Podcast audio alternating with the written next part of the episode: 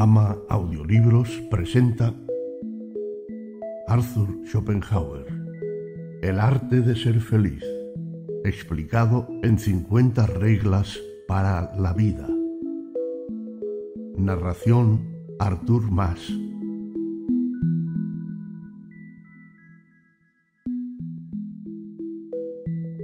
Introducción Arthur Schopenhauer fue un filósofo alemán considerado uno de los más brillantes del siglo XIX. Su filosofía, concebida como un pensar hasta el final, es deudora de Platón y Spinoza, sirviendo además como puente con la filosofía oriental, en especial con el budismo, el taoísmo y el vedanta.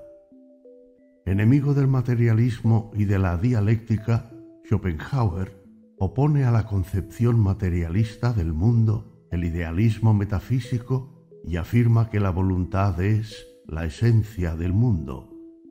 El voluntarismo de Schopenhauer se distingue de las concepciones religiosas ordinarias en que admite la dominación del mundo por una voluntad ciega, irracional, absurda. Su idealismo objetivo es por consiguiente una de las formas del irracionalismo, puesto que esa voluntad, que se supone el principio de todas las cosas, excluye el determinismo de la naturaleza y de la sociedad, y por lo tanto la posibilidad de un conocimiento científico. Otra particularidad de ese idealismo que le ha valido su éxito entre los ideólogos de la reacción es la negación que deriva de su voluntarismo de todo progreso histórico, así como su pesimismo. Adversario de un arte realista progresista, Schopenhauer es el campeón de una estética fundada en el desprecio del hombre, en la ignorancia de sus intereses vitales, en el desdén de la realidad. El arte progresista que lucha por un ideal opone una estética sin objeto, la indiferencia, la intuición contemplativa. La filosofía de Schopenhauer se corona con la proclamación del ideal místico del nirvana, de la quietud absoluta que aniquila la voluntad de vivir que toma de la religión budista. El arte de ser feliz es una verdadera joya excluida de su legado filosófico al no ser grato buscar consejos sobre la felicidad entre las advertencias de un maestro del pesimismo. Pero es precisamente a partir de la concepción pesimista de la vida que Schopenhauer nos invita a servirnos del ingenio humano y la prudencia práctica para conseguir la felicidad. Estas reglas para la vida muestran la compatibilidad del pesimismo metafísico con los esfuerzos para llevar una vida feliz. En un entorno laboral donde la apatía, la desilusión, la falta de horizontes o incluso la depresión están a la orden del día, una lectura sosegada de estas reglas bien merece la pena.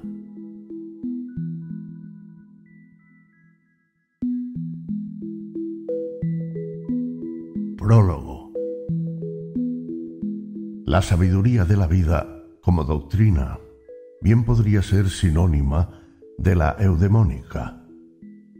Debería enseñar a vivir lo más felizmente posible y en concreto resolver esta tarea aún bajo dos restricciones, a saber, sin una mentalidad estoica y sin tener un aire de maquiavelismo.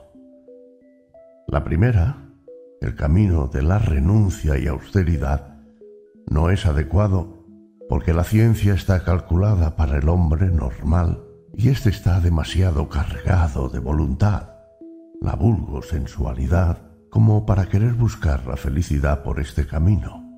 La última, el maquiavelismo, es decir, la máxima de alcanzar la felicidad a costa de la felicidad de todos los demás, no es adecuada, porque en el hombre corriente no se puede presuponer la inteligencia necesaria para ello. El ámbito de la eudemonía se situaría, por tanto, entre el del estoicismo y el del maquiavelismo, considerando ambos extremos como caminos, aunque más breves, a la finalidad, pero sin embargo vedados a ella. Enseña cómo se puede ser lo más feliz posible sin mayores renuncias ni necesidad de vencerse a sí mismo y sin estimar a los otros directamente como simples medios para los propios fines. A la cabeza estaría la frase de que una felicidad positiva y perfecta es imposible y que sólo se puede esperar un estado comparativamente menos doloroso. Sin embargo, haber comprendido esto puede contribuir mucho a que seamos partícipes del bienestar que la vida admite. Además, que incluso los medios para ello solo están muy parcialmente en nuestro poder. A continuación se dividiría en dos partes. 1. Reglas para nuestra conducta hacia nosotros mismos. 2. Para nuestra conducta hacia otras personas. Antes de hacer esta división en dos partes, aún habría que definir con mayor precisión la finalidad, o sea, considerar en qué consistiría la felicidad humana designada como posible y qué sería esencial para ella. En primer lugar, alegría del ánimo, temperamento feliz, este determina la capacidad para el sufrimiento y la alegría. Lo más próximo a él, la salud del cuerpo, que está en una precisa relación con aquel para el que es la condición casi inevitable. Tercero, tranquilidad del espíritu. Ser cuerdo es la parte principal de la felicidad. Sófocles de Antígona. La vida más grata está en la inconsciencia. Sófocles de Ajax. Cuarto, bienes externos. En una medida muy reducida. La división establecida por Epicuro en uno, bienes naturales y necesarios, dos, naturales y no necesarios, tres, ni naturales ni necesarios. En las dos partes antes indicadas Solo se debería enseñar cómo se alcanza todo esto. Lo mejor lo hace la naturaleza en todas partes, pero en aquello que depende de nosotros. Esto se haría por medio del establecimiento de reglas para la vida, pero éstas no deberían sucederse pele-mele, sino puestas bajo rúbricas de las que cada una tendría a su vez sus subdivisiones. Esto es difícil y no conozco ningún trabajo previo al respecto. Por eso, lo mejor es apuntar las reglas de esta clase primero tal como se nos ocurran y rubricarlas después y subordinarlas unas a otras. Como ensayo,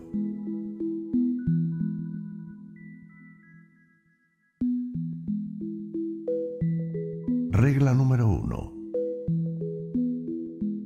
Todos hemos nacido en Arcadia, es decir, entramos en el mundo llenos de aspiraciones a la felicidad y al goce y conservamos la insensata esperanza de realizarlas hasta que el destino nos atrapa rudamente y nos muestra que nada es nuestro, sino que todo es suyo, puesto que no sólo tiene un derecho indiscutible, sobre todas nuestras posesiones, sino además sobre los brazos y las piernas, los ojos y las orejas, hasta sobre la nariz en medio de la cara.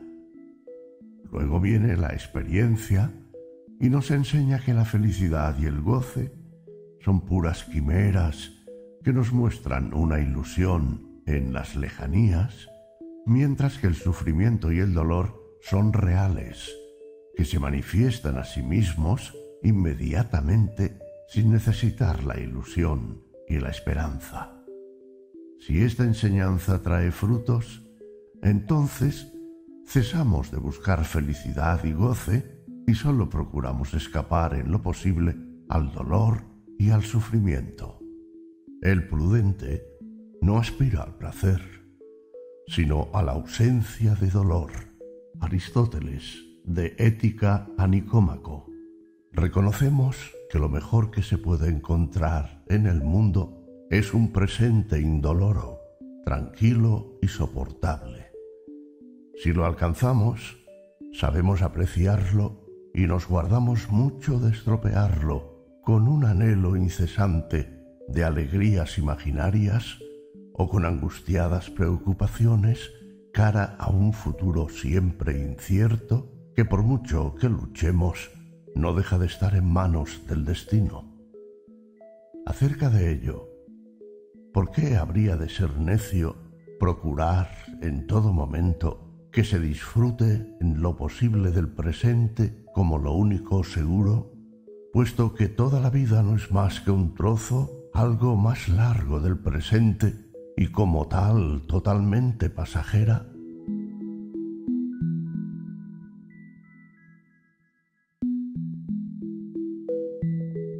Regla número 2. Evitar la envidia.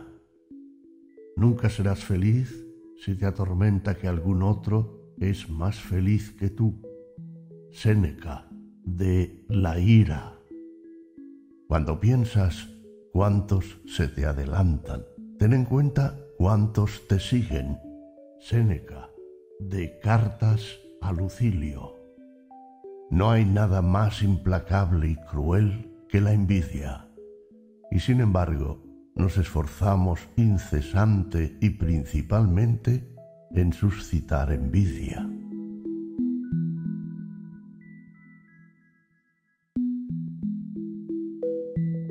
Regla número 3.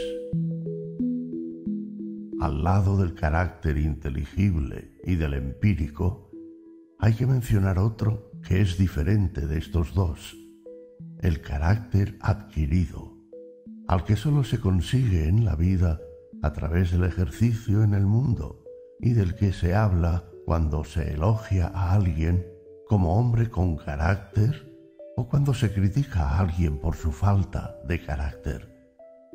Se podría pensar que el carácter empírico, en tanto manifestación del inteligible, por ser invariable y, como todo fenómeno natural, consecuente en sí mismo, también en el ser humano, debería mostrarse siempre igual a sí mismo y consecuente, y que no sería necesario que se adquiera artificialmente un carácter por medio de la experiencia y la reflexión. Pero no es así. Y aunque siempre somos la misma persona, no siempre nos comprendemos a nosotros mismos en todo momento, sino que nos equivocamos con respecto a nosotros mismos hasta que hemos alcanzado, en cierto grado, el verdadero conocimiento de nosotros mismos. Siendo un mero impulso natural, el carácter empírico es en sí mismo irracional. Es más, sus manifestaciones encima las perturba la razón y lo hace tanto más cuanto mayor sea la sensatez y fuerza de pensamiento que posea una persona, porque éstas siempre le muestran lo que le corresponde al ser humano en general en tanto carácter de toda la especie y lo que son las posibilidades de éste a partir de su volición y sus esfuerzos.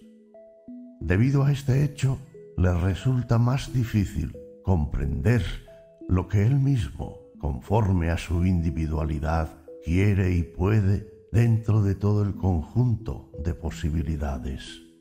Dentro de sí mismo encuentra las predisposiciones para los más diversos esfuerzos y aspiraciones, pero sin experiencia no llega a ver con claridad el grado en que los mismos se encuentran en su individualidad. Y aunque se decidiera solo por las tendencias que son adecuadas a su carácter, no deja de sentir, especialmente en determinados momentos y estados de ánimos, el estímulo para otras totalmente opuestas e irreconciliables con aquellas a las que habrá que reprimir del todo si quiere dedicarse a las primeras sin sentirse perturbado. Porque así como nuestro camino físico sobre la Tierra siempre es tan solo una línea y no una superficie, si queremos asir y poseer una cosa, debemos dejar a diestra y siniestra incontables otras cosas y renunciar a ellas.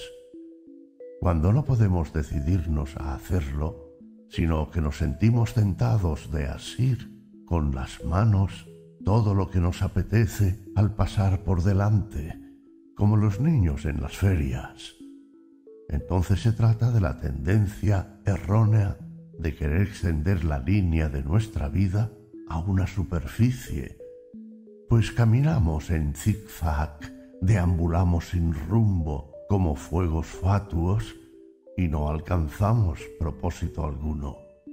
O, para usar otra parábola, según la doctrina del derecho de Hobbes, en un origen todos tienen derecho a todas las cosas, pero a ninguna en exclusividad. Pero cada uno puede, sin embargo, obtener un derecho exclusivo a cosas singulares cuando renuncia a su derecho a todas las demás cosas, al tiempo que los otros hacen lo mismo con respecto a lo que cada uno ha elegido como suyo.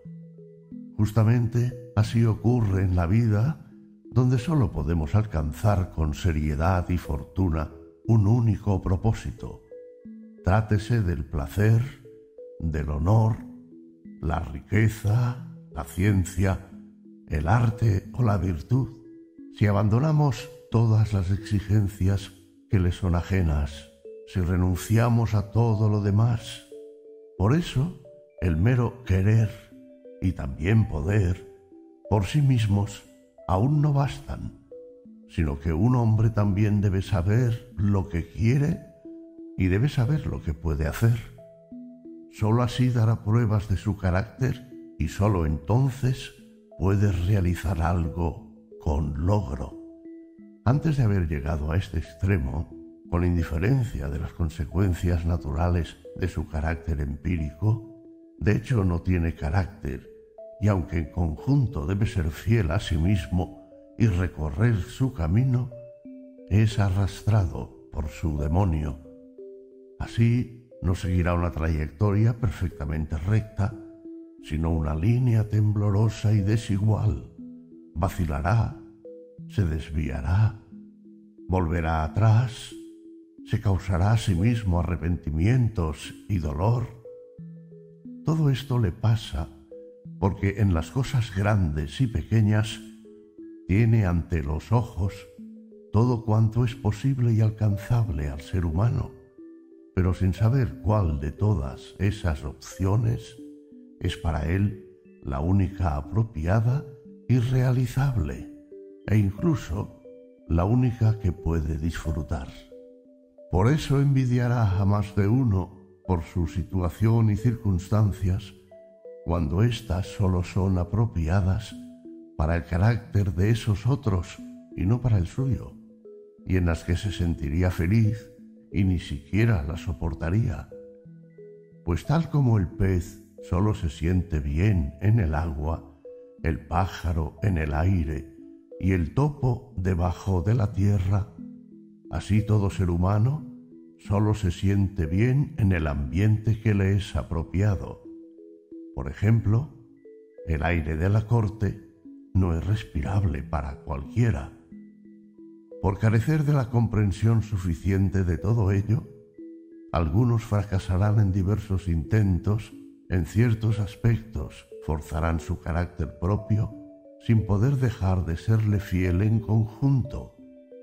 Y lo que alcanzan así con muchos esfuerzos contra su naturaleza no les dará placer alguno.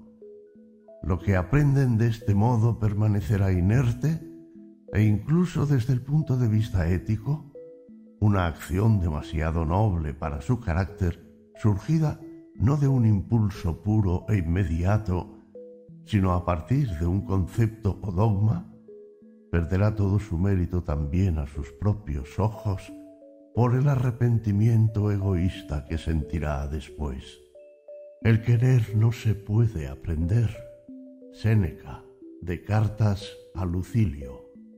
Solo la experiencia nos enseña cuán inquebrantable es el carácter ajeno y antes de aprenderlo creemos puerilmente que nuestros argumentos razonables, nuestros ruegos y súplicas, nuestro ejemplo y nuestra generosidad pueden llevar a alguien a abandonar su manera de ser, cambiar su forma de actuar, distanciarse de su modo de pensar o incluso ampliar sus capacidades. Y lo mismo nos ocurre con nosotros mismos. Debemos aprender a partir de la experiencia qué es lo que queremos y de qué somos capaces. Anteriormente no lo sabemos. Carecemos de carácter y a menudo debemos sufrir duros golpes que desde fuera nos fuerzan a volver a nuestro propio camino. Pero cuando finalmente lo hemos aprendido, entonces hemos conseguido lo que la gente llama carácter, es decir, el carácter adquirido. Según lo dicho, no es otra cosa que un conocimiento lo más completo posible de la propia individualidad. Es el conocimiento abstracto y por tanto preciso de las propiedades inamovibles del propio carácter empírico y de la medida y la tendencia de las propias capacidades mentales y físicas, o sea, del conjunto de capacidades y deficiencias de la propia individualidad. Eso nos pone en condiciones de desarrollar entonces, de manera serena y metódica, el papel que desempeña la propia persona. Esta, en sí misma, era invariable y antes la hemos dejado crecer de manera natural, sin regla. Pero siguiendo conceptos firmes, podemos llenar las lagunas que el capricho o las flaquezas han causado en ella. Nuestra manera de actuar, de por sí ineludible a causa de nuestra naturaleza individual, ahora la hemos orientado según principios claramente conscientes a los que tenemos siempre presentes, de modo que la desenvolvemos tan pensadamente como si la hubiésemos aprendido, sin dejarnos confundir por la influencia pasajera de un estado de ánimo o la impresión del momento sin sentirnos inhibidos por la amargura o la dulzura de un hecho singular que encontramos en nuestro camino, sin titubeos, vacilaciones ni gestos inconsecuentes.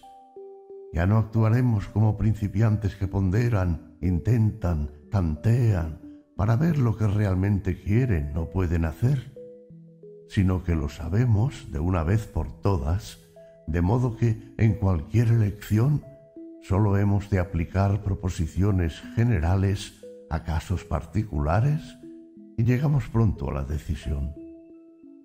Conocemos nuestra voluntad en general y no nos dejamos seducir por estados de ánimo o sugerencias externas a decidir en lo particular lo que en conjunto es contrario a aquella también conocemos la índole y la dimensión de nuestras capacidades y deficiencias, lo cual nos ahorrará muchos pesares. En efecto, no hay realmente otra manera de disfrutar que no sea el uso y la sensación de las propias fuerzas, y el mayor dolor nos causa la percepción de la carencia de fuerzas donde las necesitaríamos. Una vez que hemos averiguado dónde están nuestras capacidades e insuficiencias, cultivaremos nuestras disposiciones naturales sobresalientes para usarlas y aprovecharlas de todas las maneras posibles, y nos encaminaremos siempre en aquella dirección donde son útiles y válidas, mientras que evitaremos por completo, venciendo nuestros impulsos, a los propósitos para los que por naturaleza tenemos poco talento. Nos cuidaremos de intentar hacer lo que de todos modos no logramos. Solo quien ha conseguido esto será siempre, con plena conciencia y del todo, él mismo, y nunca se sentirá abandonado por sus fuerzas, puesto que siempre sabe lo que puede exigirse a sí mismo. Así, tendrá a menudo la alegría de experimentar sus capacidades y raras veces el dolor de tener que recordar sus deficiencias, lo cual significa una humillación que causa tal vez el mayor dolor al espíritu. Por eso es mucho más fácil encarar claramente el propio infortuno la propia torpeza. Cuando estamos totalmente familiarizados con nuestras capacidades y deficiencias, ya no intentaremos mostrar puntos fuertes que no tenemos.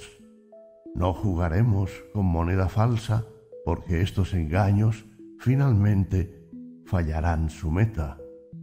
Dado que todo el ser humano solo es la manifestación de su voluntad, no puede haber nada más erróneo que partiendo de la reflexión pretender ser alguien diferente del que se es, porque esto significa una contradicción directa de la voluntad consigo misma.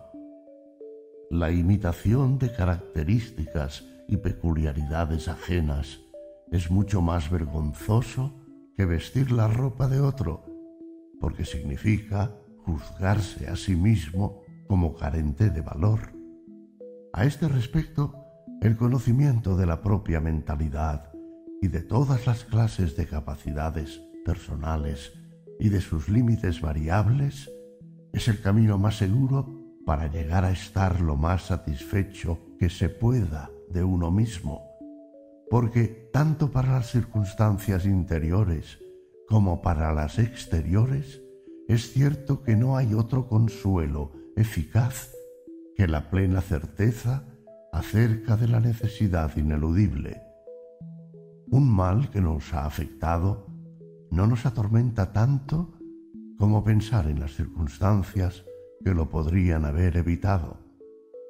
Por eso, para tranquilizarnos, no hay otro medio mejor que el de considerar lo sucedido desde el punto de vista de la necesidad, desde el cual todos los accidentes se muestran como obra de un destino imperante, de modo que reconocemos el mal acaecido como inevitablemente producido por el conflicto entre circunstancias interiores y exteriores, o sea, como fatalidad.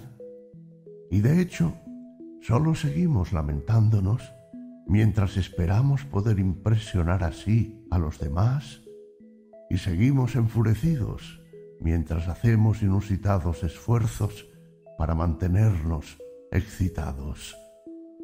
Pero tanto niños como adultos saben conformarse tan pronto que comprenden claramente que las cosas no tienen remedio, dominando con fuerza el rencor guardado en el pecho. Homero de la Ilíada. Nos parecemos a los elefantes capturados que durante muchos días siguen enfurecidos y agresivos hasta que ven que es infructuoso y súbitamente ofrecen serenos su nuca al yugo, quedando domados para siempre. Somos como el rey David, quien, mientras vivía su hijo, imploraba a Jehová sin cesar y se mostraba desesperado pero tan pronto como el hijo murió, dejó de pensar en él. A esto se debe que muchas personas soportan con total indiferencia incontables males persistentes como la deformidad, la pobreza, el nivel social bajo, la fealdad, un lugar de residencia desagradable, a tal punto que ya ni siquiera lo sienten, cual heridas cicatrizadas, simplemente porque saben que nada se escapa a la necesidad interior o exterior que se puede modificar. Los más felices, en cambio, no comprenden cómo algo así puede soportarse. Nada nos reconcilia más firmemente con la necesidad exterior e interior como su conocimiento preciso.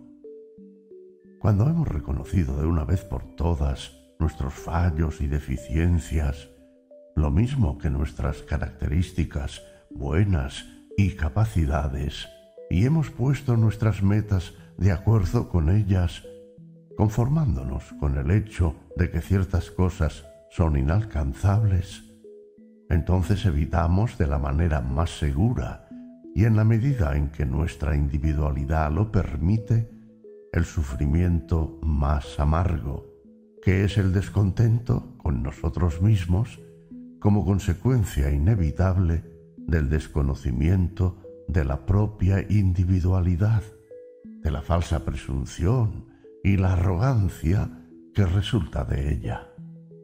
Los capítulos amargos de la recomendación del conocimiento de sí mismo se pueden ilustrar excelentemente con este verso de Ovidio. El mejor libertador de aquel espíritu fue quien rompió las ligaduras que le ataban el pecho y dejó de sufrir de una vez por todas. Ovidio, de Remedios de Amor. Aquí terminamos nuestro comentario sobre el carácter adquirido que es menos importante para la ética propiamente dicha que para la vida en el mundo social, pero cuya consideración se juntaba, sin embargo, como tercer tipo al lado del cadáver inteligible y del empírico, sobre los cuales nos tuvimos que extender en una reflexión algo más detallada para precisar cómo la voluntad en todas sus manifestaciones, está sometida a la necesidad, al tiempo que en sí misma, no obstante, se la puede calificar como libre e incluso omnipotente.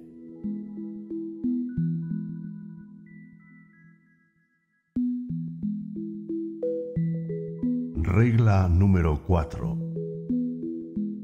Sobre la relación entre las pretensiones y las posesiones. Los bienes que a alguien nunca se le había pasado por la cabeza pretender, no los echa en absoluto de menos, sino que está plenamente contento sin ellos. Otro, en cambio, que posee cien veces más que aquel, se siente desgraciado porque le falta una cosa que pretende. También a este respecto cada uno tiene su propio horizonte de lo que a él le es posible alcanzar. Hasta donde se extiende llegan sus pretensiones. Si un objeto cualquiera dentro de este horizonte se le presenta de tal manera que puede confiar en obtenerlo, entonces se siente feliz. En cambio, es infeliz si surgen dificultades que le privan de la perspectiva de tenerlo. Lo que se halla fuera del alcance de su vista no ejerce ningún efecto sobre él. Esta es la razón por la cual el pobre no se inquieta por las grandes posesiones de los ricos y por la que, a su vez, el rico no se consuela con lo mucho que ya posee cuando no se cumplen sus pretensiones. La riqueza es como el agua del mar. Cuanto más se beba, más sed se tendrá. Lo mismo vale para la fama. Tras la pérdida de las riquezas o de una situación acomodada, tan pronto como se supera el primer dolor, el estado de ánimo habitual no suele ser muy diferente del anterior, y esto se debe al hecho de que una vez el destino ha reducido el factor de nuestras posesiones, nosotros mismos reducimos en igual medida el factor de nuestras pretensiones. Esta operación es ciertamente lo propiamente doloroso en un caso de infortunio. Una vez terminada, el dolor va disminuyendo hasta que finalmente no se lo siente más. La herida cicatriza. A la inversa, en un caso de buena fortuna, sube el compresor de nuestras pretensiones y éstas se expanden. Esto constituye la alegría, pero tampoco dura más tiempo del que hace falta para terminar del todo esta operación. Nos acostumbramos a la dimensión más extensa de nuestras pretensiones y nos volvemos indiferentes hacia las posesiones correspondientes. Esto ya lo indica el pasaje homérico de la Odisea que termina así. Pues así es el talante de los humanos que habitan la tierra, como la suerte del día que el Padre va mandando a dioses y seres humanos. La fuente de nuestro descontento se encuentra en nuestros intentos siempre renovados de subir el nivel del factor de las pretensiones mientras la inmovilidad del otro factor lo impide.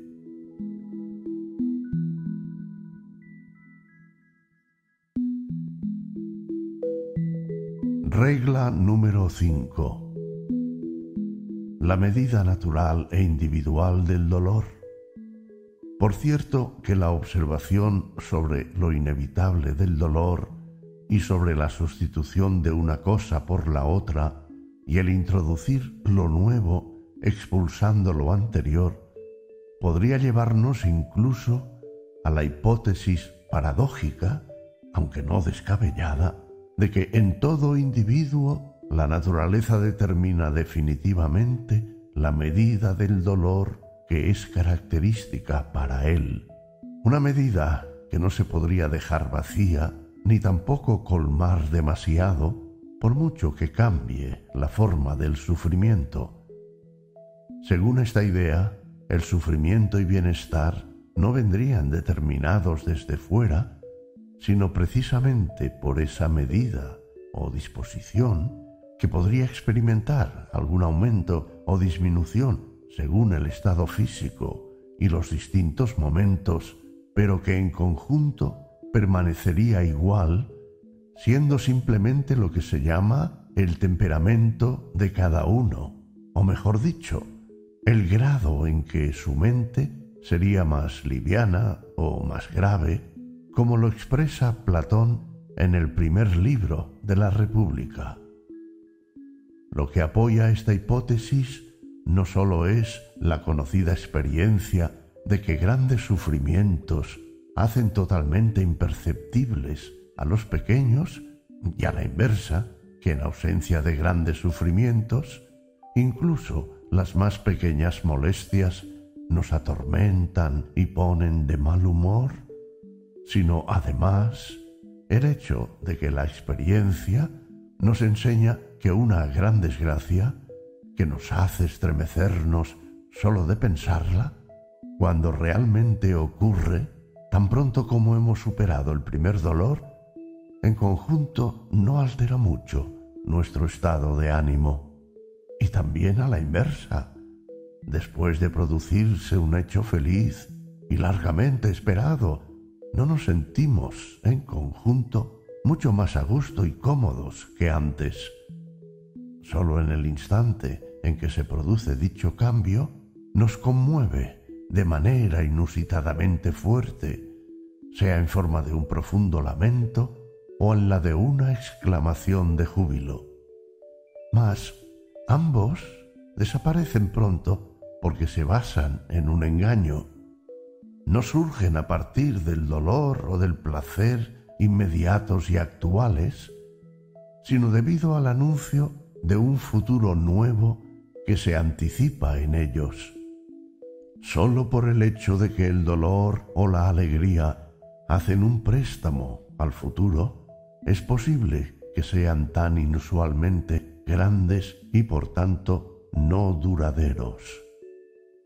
A favor de la hipótesis según la cual, tanto en la cognición como en los sentimientos de sufrimiento o bienestar, una gran parte estaría determinada subjetivamente y a priori, se pueden alegar todavía como prueba las observaciones de que, al parecer, el ánimo alegre o triste de las personas no está determinado por circunstancias externas como riqueza o clase social, porque entre los pobres encontramos al menos el mismo número de caras contentas que entre los ricos.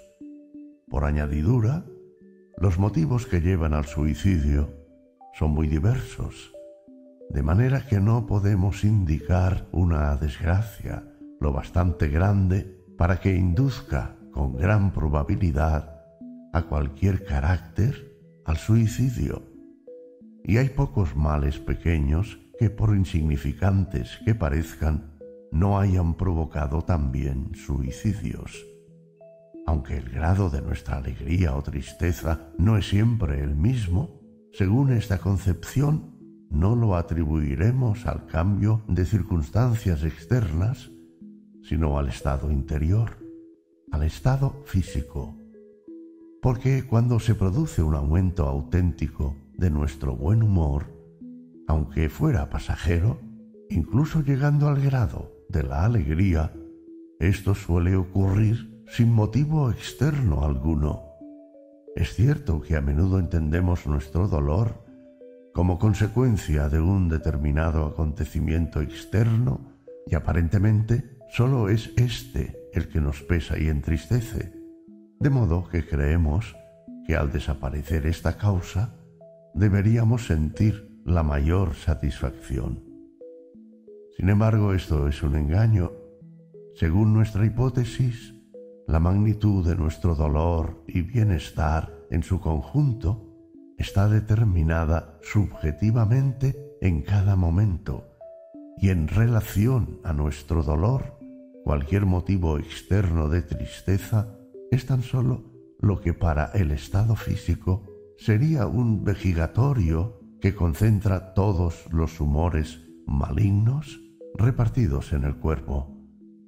Si no hubiera una causa externa de sufrimiento, el dolor determinado por nuestro carácter y por tanto inevitable durante este periodo, estaría repartido en mil puntos diferentes y aparecería en forma de mil pequeños disgustos y quejas sobre cosas que pasamos del todo por alto cuando nuestra capacidad para el dolor ya está colmada por un mal principal que ha concentrado todos los demás dolores en un solo punto.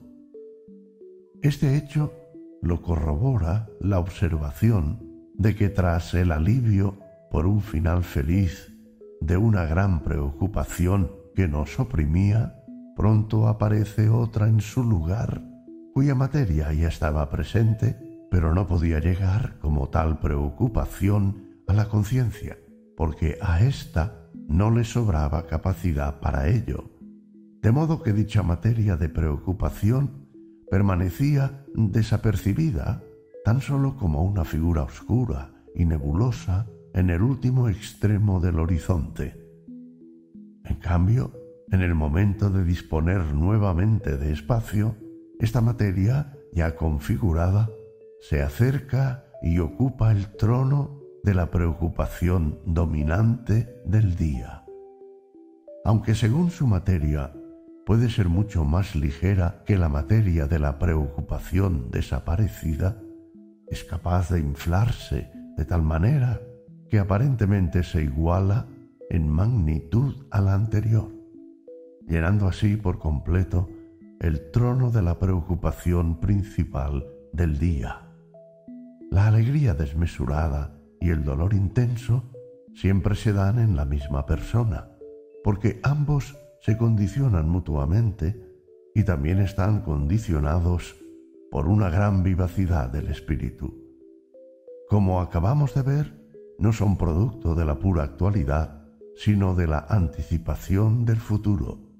Pero dado que el dolor es esencial a la vida y también, en cuanto a su grado, sólo determinado por la naturaleza del sujeto, de modo que los cambios repentinos, de hecho, no pueden cambiar su grado, por eso el júbilo o el dolor excesivos siempre se basan en un error y una ilusión. En consecuencia, ambas tensiones excesivas del estado de ánimo se podrían evitar por medio de la sensatez. Todo júbilo desmesurado se basa siempre en la ilusión de haber encontrado algo en la vida que de hecho no se puede hallar en ella, a saber, una satisfacción permanente de los deseos o preocupaciones que nos atormentan y que renacen constantemente.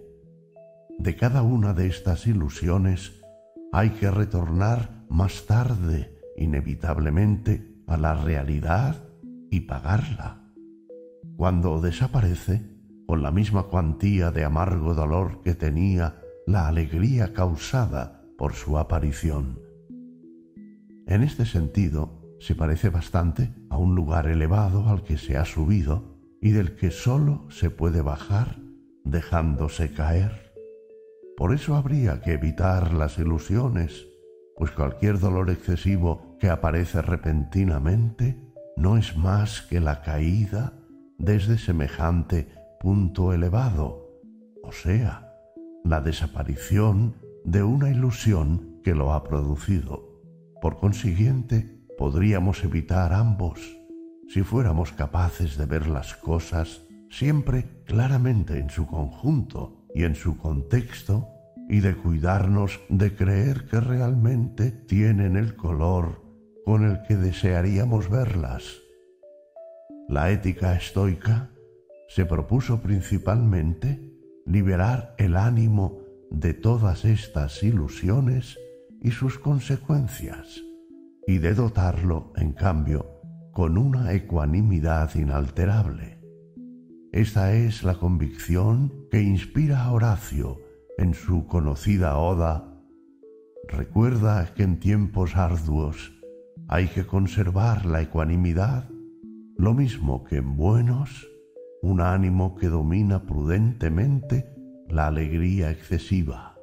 Horacio de Cármina. La mayoría de las veces, sin embargo, así como rechazamos una medicina amarga, nos resistimos a aceptar que el sufrimiento es esencial a la vida, de modo que no fluye hacia nosotros desde fuera, sino que cada uno lleva la fuente inagotable del mismo en su propio interior. Al contrario, a modo de un pretexto, siempre buscamos una causa externa y singular para nuestro dolor incesante, tal como el ciudadano libre se construye un ídolo para tener un amo, porque nos movemos incansablemente de un deseo a otro y aunque ninguna satisfacción alcanzada, por mucho que prometía, nos acaba de contentar, sino generalmente pronto se presenta como error vergonzoso, no terminamos de admitir que estamos llenando la bota de las Danaides, sino que corremos detrás de deseos siempre nuevos. Pues mientras nos falta lo que deseamos, nos parece que supera a todo en valor, pero cuando fue alcanzado, se presenta otra cosa y así siempre estamos presos de la misma sed, nosotros que anhelamos la vida. Lucrecio, de la naturaleza de las cosas. Así, o bien el movimiento va al infinito, o bien, cosa más rara, que presupone cierta fuerza de carácter, continúa hasta que encontramos un deseo que no se puede cumplir pero que tampoco se puede abandonar. Entonces tenemos, en cierto modo, lo que buscamos, a saber, algo que en todo momento podemos acusar en lugar de nuestro propio carácter, como la fuente de nuestros sufrimientos y que nos hace enemigos de nuestro destino, pero que en cambio nos reconcilia con nuestra existencia, porque vuelve a alejar de nosotros la necesidad de admitir que el sufrimiento es esencial a esta existencia misma y que la verdadera satisfacción es imposible. La consecuencia de esta última forma de desarrollo es un estado de ánimo algo melancólico que significa soportar constantemente un gran dolor único y el desprecio resultante de todos los pequeños sufrimientos o alegrías, por lo cual se trata de un fenómeno algo más digno que la constante persecución de ilusiones siempre nuevas, que es mucho más vulgar.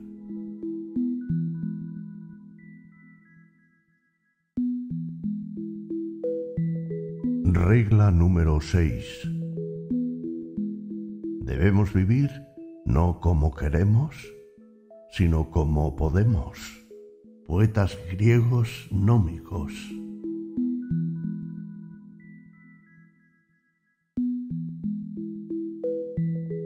Regla número 7. Reflexionar a fondo sobre una cosa antes de emprenderla, pero una vez que se ha llevado a cabo, se pueden esperar los resultados, no angustiarse con repetidas consideraciones de los posibles peligros, sino desprenderse de todo el asunto, mantener el cajón del mismo cerrado en el pensamiento y tranquilizarse con la convicción de que en su momento se ha ponderado todo exhaustivamente. Si el resultado, no obstante, llega a ser malo, ello se debe a que todas las cosas están expuestas al azar y al error.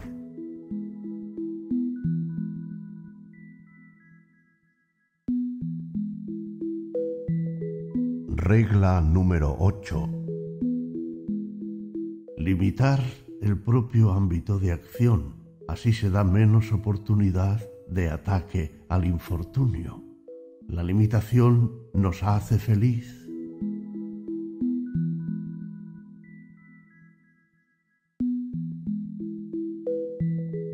Regla número 9. El prudente no aspira al placer sino a la ausencia de dolor. Aristóteles, de Ética a Nicómaco.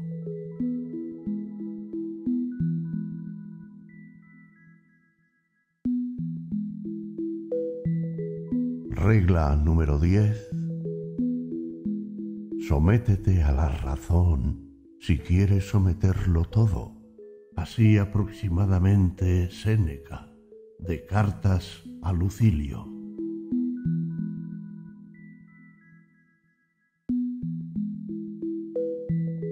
Regla número 11. Una vez que un infortunio se ha producido y no se puede remediar, no permitirse pensar que pudiera ser de otra manera, como el rey David y los elefantes capturados. De otro modo, uno se convierte en un torturador de sí mismo, Terencio. Pero lo inverso tiene la ventaja de que el castigo de sí mismo vuelve a uno más prudente en una próxima ocasión.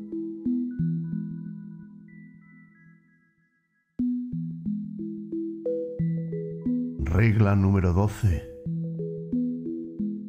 Sobre la confianza con respecto a la confianza, la epístola 15 de Séneca, como también varias cosas de mí. Nada será tan provechoso como comportarse de manera no llamativa y hablar muy poco con los demás, pero mucho consigo mismo. Hay una especie de seducción del diálogo que se introduce secretamente y engatusándonos, y no hace otra cosa que embriagarnos y sacarnos secretos de amor. Nadie callará lo que ha oído Nadie dirá justo aquello que ha oído. Aquel que no puede callar sobre un asunto tampoco mantendrá silencio sobre su autor. Cada uno tiene alguna persona en la que confía tanto como los otros confían en él, aunque domine sus habladurías y se conforme con el oído de una persona, finalmente informará al pueblo. Así, lo que hace un momento era un secreto, estará en boca de todos.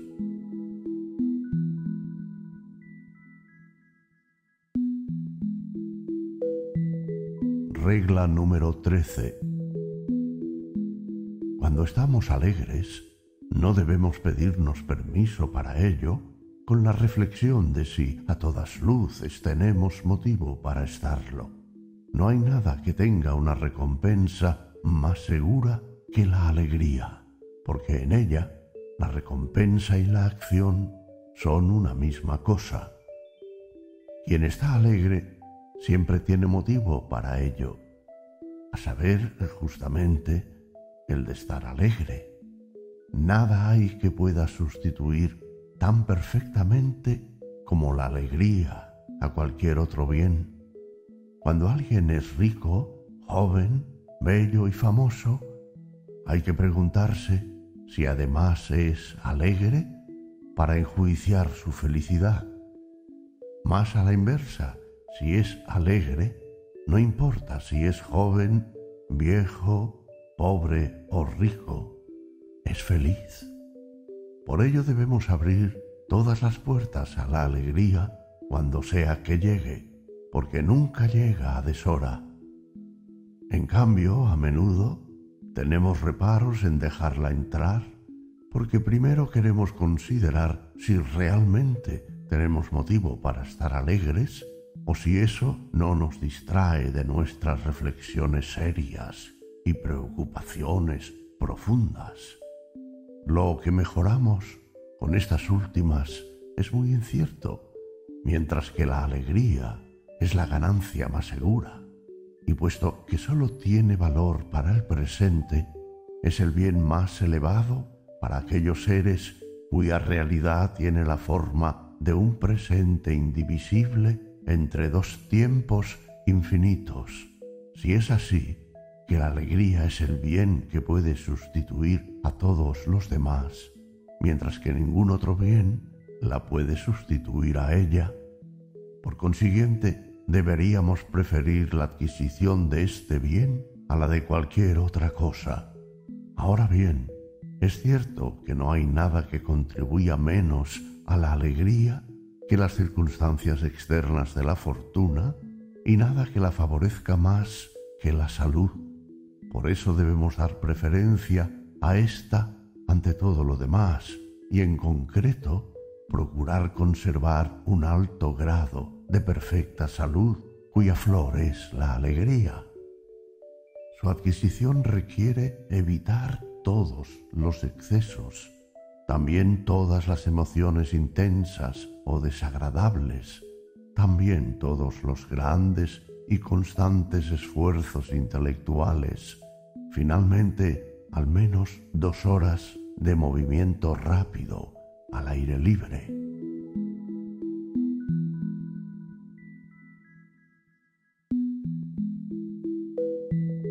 Regla número 14.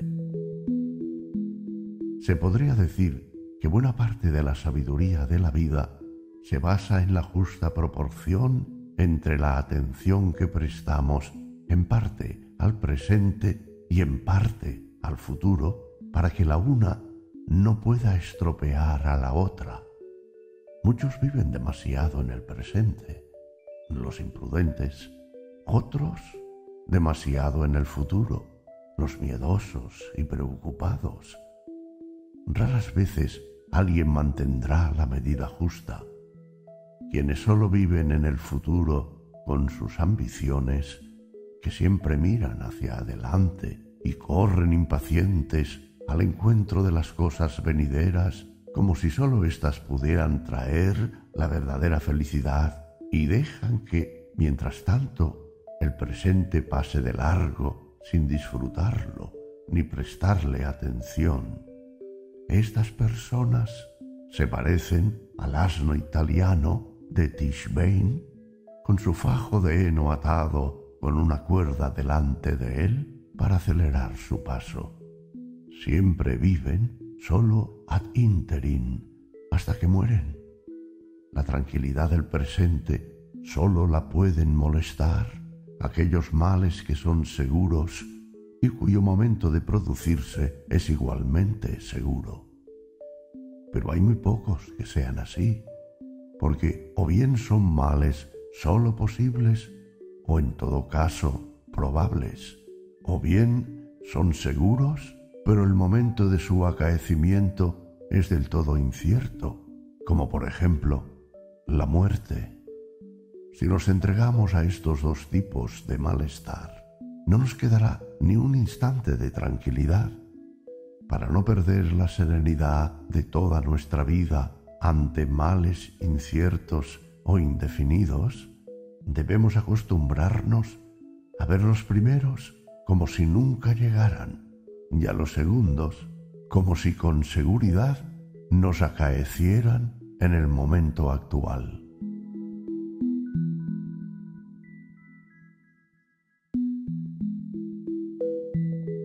Regla número 15. Un hombre que se mantiene sereno ante todos los accidentes de la vida solo muestra que sabe cuán inmensas y diversas son las posibles contrariedades de la vida y que, por eso, contempla un mal presente como una pequeña parte de aquello que podría venir, y a la inversa, quien sabe esto último y lo tiene en cuenta, siempre mantendrá la serenidad.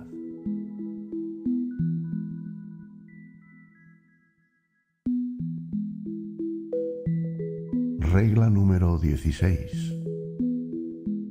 Todos hemos nacido en Arcadia, es decir, que entramos en el mundo con muchas exigencias de felicidad y goce y conservamos la necia esperanza de realizarlas hasta que el destino nos agarra rudamente y nos muestra que nada es nuestro y que todo es suyo, porque tiene un derecho indisputable no sólo sobre nuestras posesiones y adquisiciones, sino sobre nuestros brazos y piernas, ojos y orejas, y hasta sobre nuestra nariz en medio de la cara Después viene la experiencia y nos enseña que la felicidad y el placer son puras quimeras que se nos muestran a lo lejos como una imagen engañosa, mientras que el sufrimiento y el dolor son reales, se manifiestan inmediatamente por sí mismos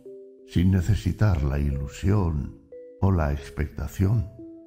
Si aprendemos de su enseñanza, dejamos de perseguir la felicidad y el placer y solo procuramos evitar en lo posible el dolor y el sufrimiento.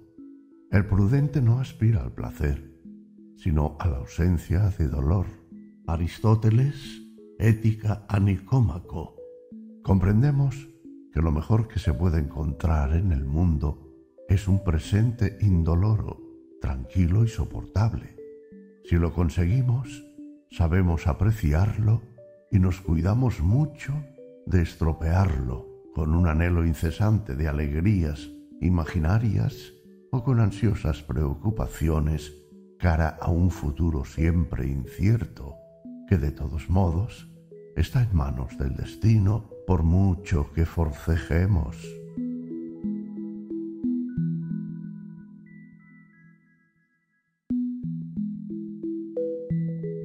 Regla número 17. Puesto que toda felicidad y todo placer son de carácter negativo, mientras que el dolor es positivo, resulta que la vida no tiene la función de ser disfrutada, sino que nos es infligida. Hemos de padecerla. Vive la vida, la vida se termina, escapa los peligros quien ha atravesado su vida sin mayores dolores físicos o psíquicos, ha tenido la mayor suerte que ha podido encontrar. No le ocurre lo mismo a quien ha encontrado las mayores alegrías y placeres. Quien pretende medir el curso de la vida según estos últimos, aplica un parámetro totalmente equivocado, porque las alegrías son negativas. Pensar que puedan hacernos feliz no es más que una ilusión cultivada y acariciada por la envidia, puesto que no se las experimenta positivamente. En cambio, sí a los dolores, de modo que estos son el parámetro de la felicidad de la vida y se miden por su ausencia. De lo dicho aquí, se sigue que no hay que comprar los placeres al precio de dolores, aunque solo sean dolores posibles, porque de otro modo se paga algo negativo e ilusorio con algo positivo y real. A la inversa, en cambio, es una ganancia cuando se sacrifican placeres para pagar así el estar libre de dolores. La razón es la misma. En ambos casos es indiferente si los dolores preceden o siguen a los placeres. El prudente no aspira al placer, sino a la ausencia de dolor. Aristóteles, de Ética a Nicómaco. Una de las quimeras más grandes que inhalamos en la infancia y de la que solo nos libramos más tarde es justamente la idea de que el valor empírico de la vida consista en sus placeres, que existan alegrías y posesiones que puedan hacernos positivamente felices. Por eso se persigue su obtención hasta que demasiado tarde llega el desengaño, hasta que la caza de felicidad y placer, que en realidad no existen, nos hace encontrar lo que realmente hay, dolor, sufrimiento, enfermedad, preocupaciones y mil otras cosas. En cambio, si reconociéramos temprano que los bienes positivos son una quimera, mientras que los dolores son muy reales, Solo estaríamos atentos a evitar estos últimos cuando los vemos a lo lejos. El prudente no aspira al placer, sino a la ausencia de dolor. Aristóteles, de Ética a Nicómaco. No hay que tomar rosas porque las espinas pueden pincharnos. Aquí parece encontrarse incluso la verdadera idea fundamental del cinismo. Lo que motivó a los cínicos a rechazar todos los placeres, ¿acaso no era precisamente el pensar en los dolores como vinculados de manera más directa o indirecta con los primeros, donde les parecía mucho más importante evitar los dolores que obtener placeres? Estaban profundamente persuadidos de la negatividad del placer y de la positividad del dolor, por lo que de manera consecuente hicieron todo para evitar el dolor, rechazando con todo propósito los placeres que les parecían las trampas para arrastrarlos a los dolores. Y aquí puede añadirse, la vida de los seres humanos tiene dos lados principales uno subjetivo, interior, y otro objetivo, exterior. El lado subjetivo interior afecta el bienestar y el malestar, la alegría y el dolor. A lo que debemos atenernos respecto a ello lo acabamos de decir. El menor grado y cantidad posible de sufrimientos es lo mayor que se puede conseguir así. Es el lado pasivo el lado objetivo, exterior, es la imagen que representa nuestra manera de vivir, el modo en que desempeñamos nuestro papel. Aquí se encuentra la virtud, el heroísmo, los logros del espíritu. Es la parte activa. Y aquí la diferencia entre las personas es mucho mayor que en aquel otro lado, donde la única distinción es un poco más o menos de sufrimiento. Por eso deberíamos poner nuestra atención principalmente en este lado objetivo de nuestra vida, mientras la mayoría de las veces nos fijamos en el otro lado, el vivir bien. Puesto que nuestros actos se encuentran en este lado objetivo, el que se muestra externamente, los griegos llamaron la virtud y lo que pertenece a ella, lo que es bello de ver. Y dado que solo en este lado hay grandes diferencias entre una persona y otra, incluso aquella que aquí se sitúa en el primer lugar, en aquel primer lado, no obstante, se parece bastante a las demás. También para ella la felicidad positiva no existe, sino solo el sufrimiento positivo, como para todos los demás. Una corona de laurel donde la veas es una señal. Una corona de laurel donde se te aparece es una señal de sufrimiento más que de felicidad. Goethe, de Torcuato Tasso.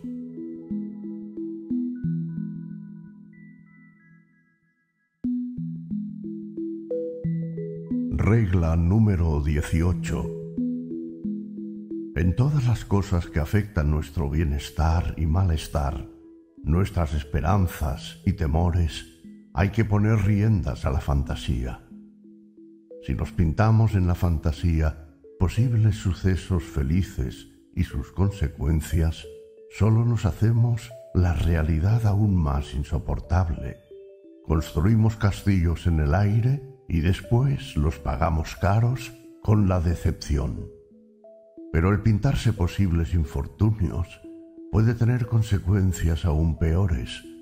Puede convertir a la fantasía, como dice Gracián, en nuestro verdugo casero.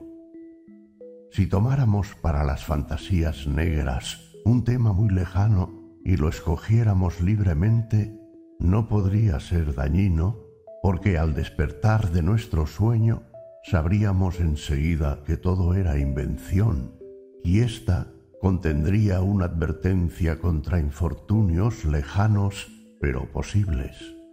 Sin embargo, por provechoso que podría ser, de éstas no suele ocuparse nuestra fantasía. Solo construye ociosamente castillos alegres en el aire. En cambio, cuando alguna desventura ya nos amenaza realmente, a menudo la fantasía se dedica a recrearla pintándola siempre más grande, acercándola más y haciéndola más terrible de lo que es. No podemos deshacernos de un sueño de esta clase al despertarnos como lo haríamos con uno alegre. A éste lo desdice inmediatamente la realidad y lo que aún pudiera contener de aspecto posible lo dejamos en manos del destino. No pasa lo mismo al despertar de fantasías oscuras nos falta el parámetro del grado de la probabilidad de la cosa. La hemos acercado y puesto ante nosotros. Su posibilidad, en general, es segura. Se convierte para nosotros en algo verosímil y sufrimos mucha angustia. Las cosas que afectan nuestro bienestar y malestar solo las tenemos que tratar con la capacidad de juicio que opera con conceptos y en abstracto con la reflexión sobria y fría. No debemos dejar que la fantasía se acerque a ellas porque no es capaz de juzgar. Solo nos muestra una imagen y ésta emociona el ánimo inútilmente y a menudo de manera penosa. Por tanto, poner riendas a la fantasía.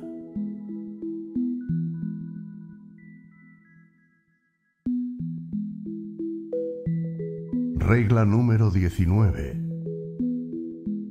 No hay que entregarse a grandes júbilos ni a grandes lamentos ante ningún suceso, porque la variabilidad de todas las cosas puede modificarlo por completo en cualquier momento. En cambio, disfrutar en todo momento el presente lo más alegremente posible. Esta es la sabiduría de la vida, pero la mayoría de las veces hacemos lo contrario.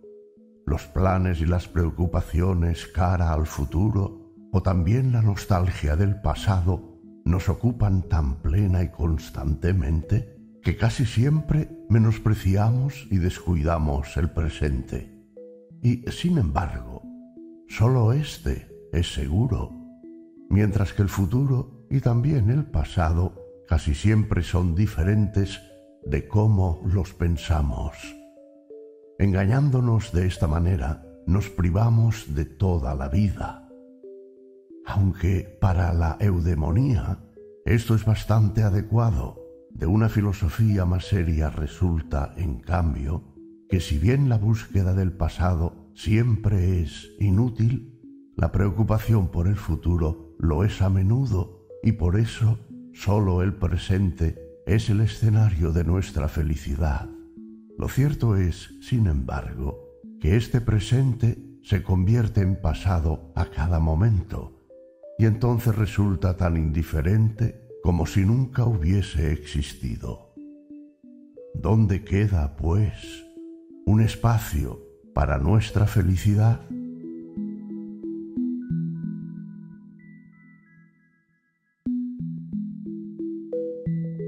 Regla número 20. Mostrar ira u odio en palabras o en la expresión de la cara es inútil, peligroso, imprudente, ridículo y vulgar. Por eso no se debe mostrar la ira o el odio de ninguna otra manera que en los actos. Esto último se hará tanto más perfectamente cuanto más completamente se habrá evitado lo primero.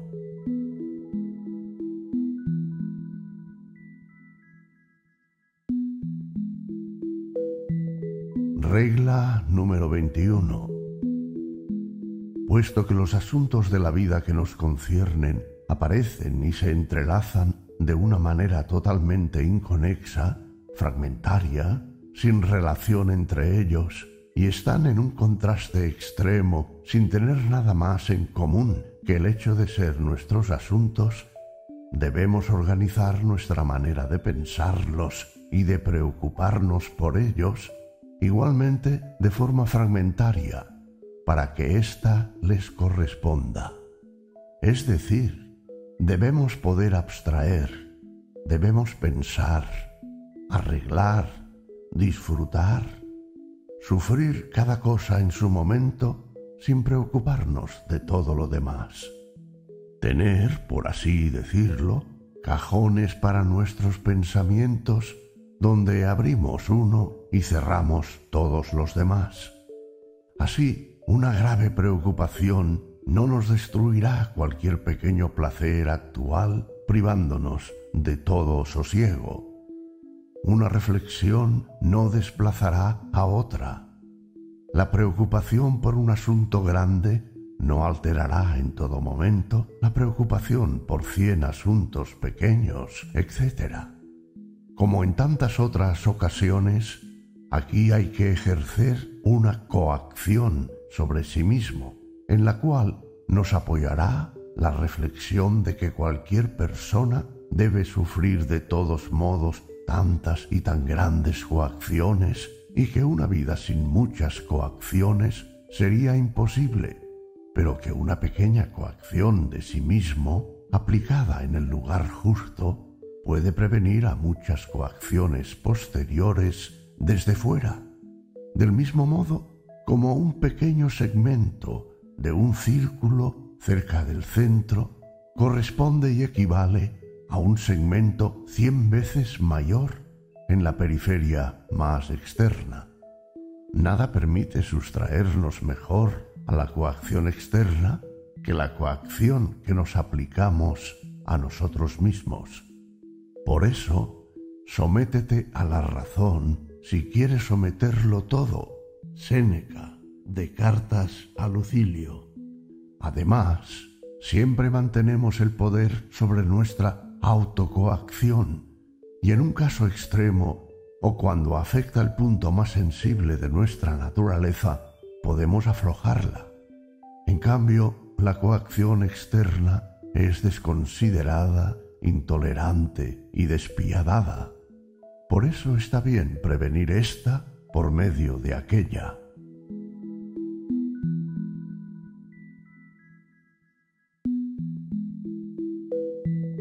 Regla número 22. La primera proposición de la eudemonología es precisamente que esta expresión es un eufemismo y que vivir feliz solo puede significar vivir lo menos infeliz posible, o dicho más brevemente, de manera soportable. Se podría defender muy bien la afirmación de que el fundamento de la verdadera sabiduría de la vida, en la frase de Aristóteles, consiste únicamente en evitar en lo posible los incontables males de la vida sin interesarse en absoluto por sus placeres y cosas agradables. De otro modo, sería falsa la frase de Voltaire, la felicidad no es más que un sueño y el dolor es la realidad pero de hecho es verdadera. Gran parte de la desgracia se debe a la ignorancia acerca de ello, a la que favorece el optimismo. El joven cree que el mundo está hecho para ser disfrutado, que es una morada de la felicidad a la que desaciertan sólo aquellos que no tienen la habilidad de buscarla. En ello lo animan las novelas, los poemas y el falso brillo que el mundo da siempre y en todas partes a la apariencia externa. A partir de ese momento, su vida consiste en el acoso, emprendido con más o menos reflexión, de la felicidad positiva de la que cree, por supuesto, que consiste en placeres positivos. Debe asumir el peligro de la desgracia a la que se expone ya que su vida está orientada hacia la consecución de la felicidad positiva y el placer. La caza de un venado que no existe lo lleva normalmente a la muy real y positiva desgracia. El camino de la sabiduría de la vida, en cambio, consiste en partir de la convicción de que toda felicidad y placer solo son de carácter negativo mientras que el dolor y la carencia son de índole real y positiva.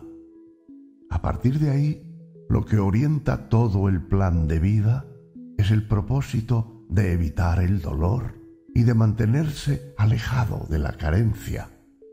Y a este respecto se puede lograr algo, pero con cierta seguridad, sólo cuando no se altera el plan con la aspiración a la quimera de la felicidad positiva. Una confirmación de esto es el principio básico de Miller en las afinidades electivas. El necio corre detrás de los placeres de la vida y se ve engañado, porque los males que quería evitar son muy reales, y si ha dado un rodeo demasiado grande para evitarlos, abandonando algunos placeres innecesariamente, no ha perdido nada, porque todos los placeres son quimeras. Sería indigno y ridículo lamentarse de placeres perdidos.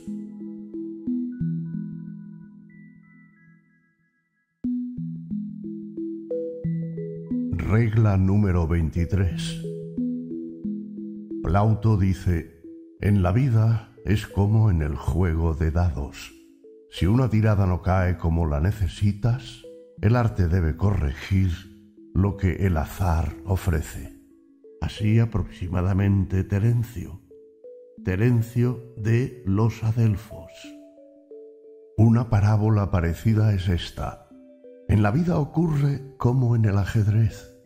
En ambos hacemos un plan. pero éste queda del todo condicionado por lo que en el ajedrez hará el contrario y en la vida el destino. Las modificaciones que así se producen generalmente son tan importantes que nuestro plan apenas es reconocible en algunos rasgos básicos cuando lo realizamos.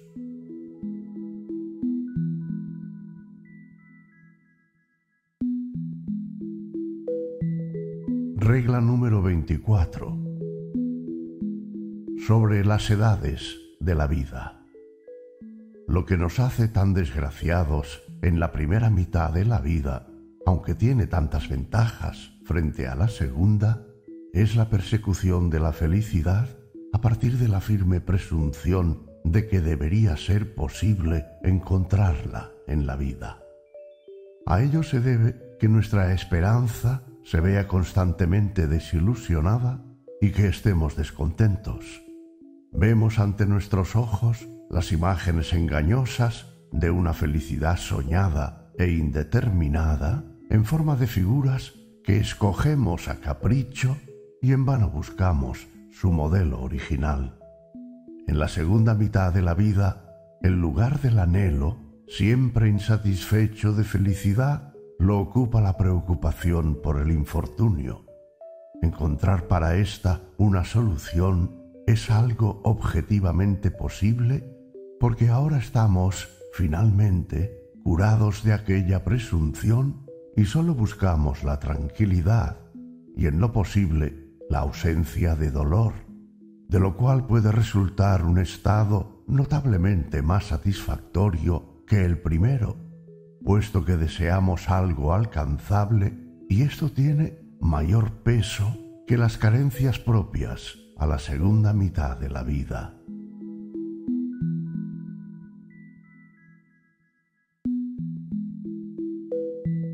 Regla número 25. Debemos intentar conseguir que veamos aquello que poseemos con la misma mirada como lo estaríamos mirando si alguien nos lo quitara, sea lo que sea, propiedad, salud, amigos, amantes, esposa e hijos. La mayoría de las veces solo sentimos su valor después de haberlos perdido. Si lo conseguimos, en primer lugar, la posesión nos hará más inmediatamente felices y en segundo lugar, prevenimos entonces por todos los medios la pérdida. No expondremos lo que poseemos a ningún peligro. Evitaremos que se enojen los amigos. No pondremos a prueba la fidelidad de las mujeres. Vigilaremos la salud de los niños. Al mirar todo aquello que no poseemos, solemos pensar, ¿cómo sería si eso fuese mío? Y de este modo llegamos a sentir la falta. En lugar de ello, ante las cosas que poseemos, deberíamos pensar a menudo, ¿cómo sería si perdiera esto?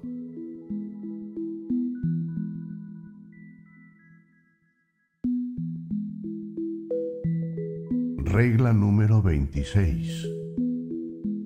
Poner una meta a nuestros deseos frenar nuestras apetencias, domar nuestra ira, tener siempre en mente que el ser humano no puede alcanzar más que una mínima parte de todo lo deseable y que muchos males son inevitables. Así podremos soportar y renunciar.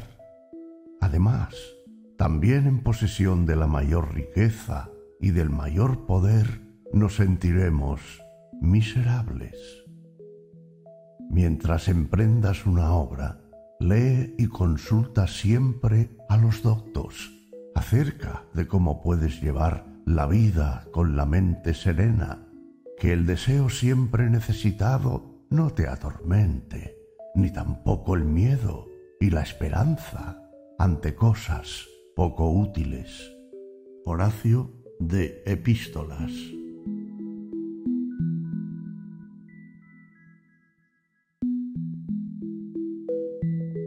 Regla número 27. observar más a menudo a los que se encuentran peores que a los que parecen estar mejores en comparación con nosotros.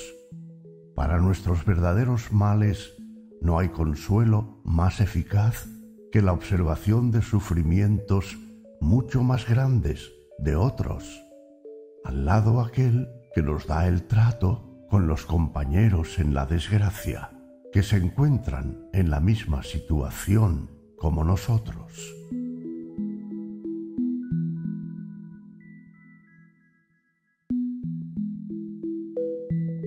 Regla número 28. Sobre las edades de la vida.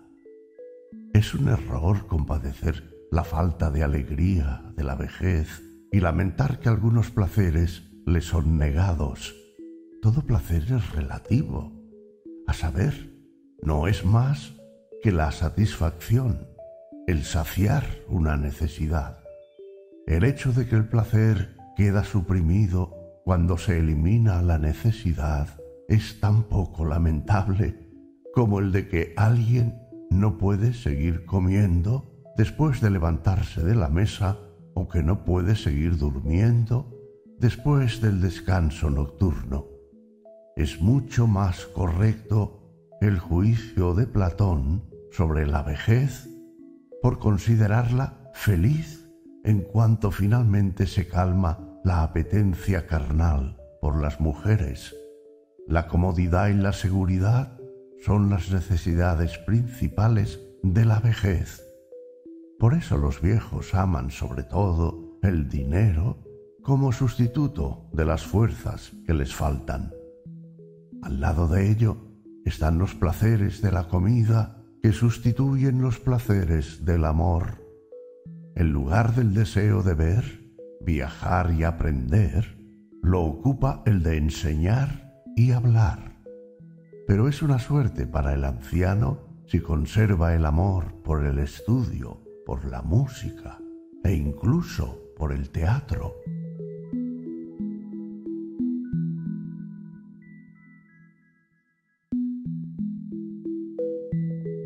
Regla número 29. La riqueza, acorde con la naturaleza, está delimitada y es fácil de conseguir, pero la de las vanas ambiciones se derrama al infinito Diógenes Laercio, Vida de los filósofos. Entre los deseos, unos son naturales y necesarios, otros naturales y no necesarios, otros no son ni naturales ni necesarios, sino que nacen de la vana opinión. Diógenes Laercio, Vida de los filósofos.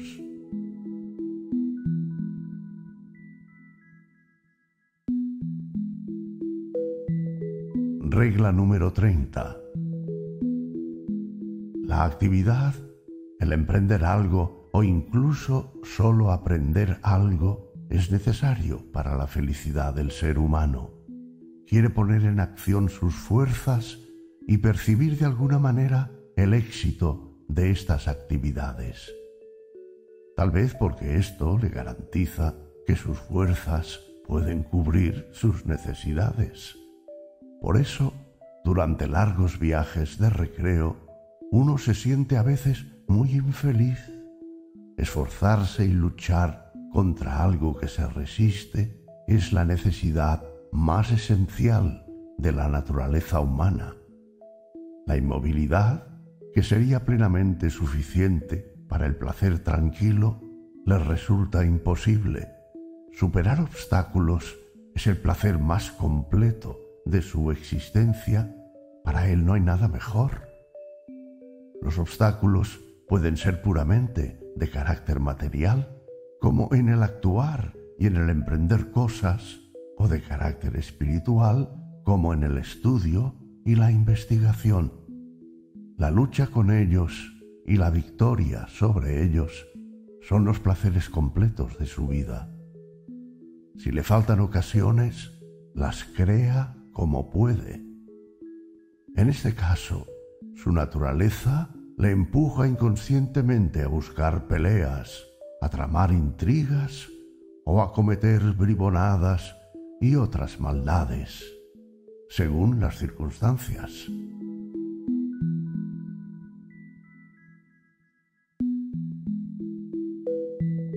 Regla número 31. Para las ambiciones no hay que tomar como guía las imágenes de la fantasía, sino los conceptos. Generalmente ocurre lo contrario. Particularmente en la juventud, la meta de nuestra felicidad se fija en forma de algunas imágenes que a menudo vemos en la fantasía durante toda la vida o hasta su mitad y que en realidad son fantasmas burlones, porque cuando las hemos alcanzado se desvanecen y vemos que no cumplen nada de lo que prometen.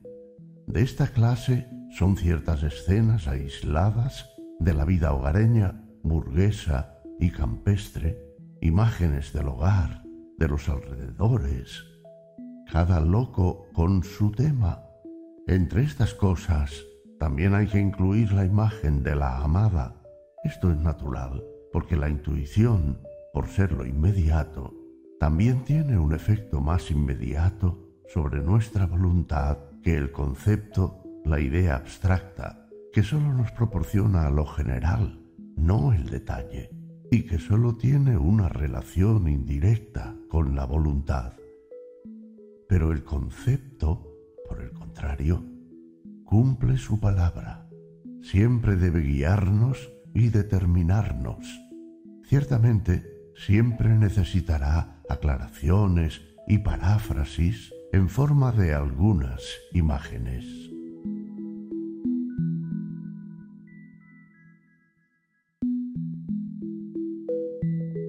Regla número 32. Al menos nueve décimos de nuestra felicidad se basan únicamente en la salud, porque de esta depende en primer lugar el buen humor donde está presente, parece que las circunstancias externas desfavorables y hostiles se soportan mejor que las más felices cuando un estado enfermizo nos pone de mal humor o nos angustia. Compárese la manera en que se ven las mismas cosas en días de salud y alegría y en días de enfermedad. Lo que produce nuestra felicidad o desgracia no son las cosas tal como son realmente en la conexión exterior de la experiencia, sino lo que son para nosotros en nuestra manera de comprenderlas. En segundo lugar, la salud y la alegría que la acompaña pueden sustituir a todo lo demás, pero nada las sustituye a ellas. Finalmente, sin ellas es imposible disfrutar de cualquier fortuna externa, de modo que para un enfermo que la posee es inexistente. Con salud todo puede ser una fuente de placer. Por eso un mendigo sano es más feliz que un rey enfermo. Por eso no carece de razón el hecho de que nos preguntemos los unos a los otros siempre por el estado de la salud en lugar de otras cosas y que nos deseamos mutuamente que nos encontremos bien, porque esto constituye nueve décimos de toda la felicidad. De ello se sigue que la mayor de las necedades consiste en sacrificar la salud a lo que sea, adquisiciones, erudición, fama, promoción, y menos aún satisfacciones carnales y placeres fugaces al contrario, siempre hay que posponer a ella todas y cada una de las otras cosas.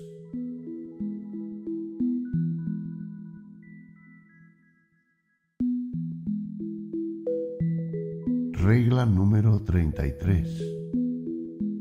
Debemos llegar a dominar la impresión de lo intuitivo y presente, que es desproporcionadamente fuerte frente a lo puramente pensado y sabido, no por su materia y contenido, que a menudo son muy insignificantes, sino por su forma, por prestarse a la intuición, por su inmediatez, con las que la impresión importuna el ánimo y altera su tranquilidad o incluso hace vacilarlo en sus propósitos. Algo agradable a lo que hemos renunciado después de reflexionar nos excita al verlo. Un juicio nos hiere aunque conocemos su incompetencia. Una ofensa nos enfurece aunque somos conscientes de su bajeza. La falsa apariencia de la presencia real de un peligro pesa más que diez buenas razones contra su existencia. Las mujeres sucumben casi siempre ante esta impresión y entre los hombres hay pocos que puedan valerse del contrapeso suficiente de la razón para no sufrir los efectos de impresiones. Cuando no podemos dominarlas del todo con el recurso a pensamientos puros, entonces lo mejor es neutralizar una impresión por medio de otra contraria. Por ejemplo, la impresión de una ofensa por medio de encuentros con aquellos que nos tienen en alta estima.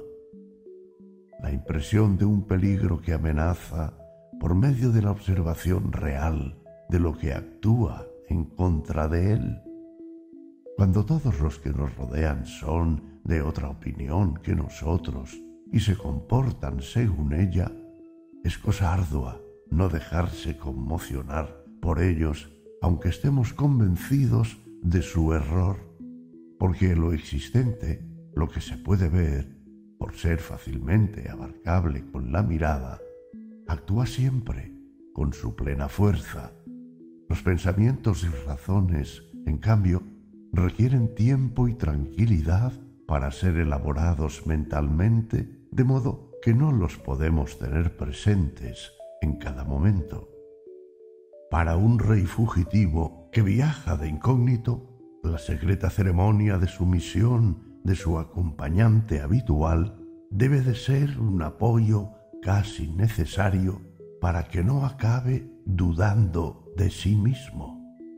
Según lo que hemos dicho, el conocimiento intuitivo, que nos importuna en todo momento y da a lo insignificante e instantáneamente presente una importancia y significación desproporcionadas, constituye una perturbación y falsificación constante del sistema de nuestros pensamientos, lo que también ocurre a la inversa en esfuerzos físicos, donde los pensamientos perturban la captación intuitiva pura.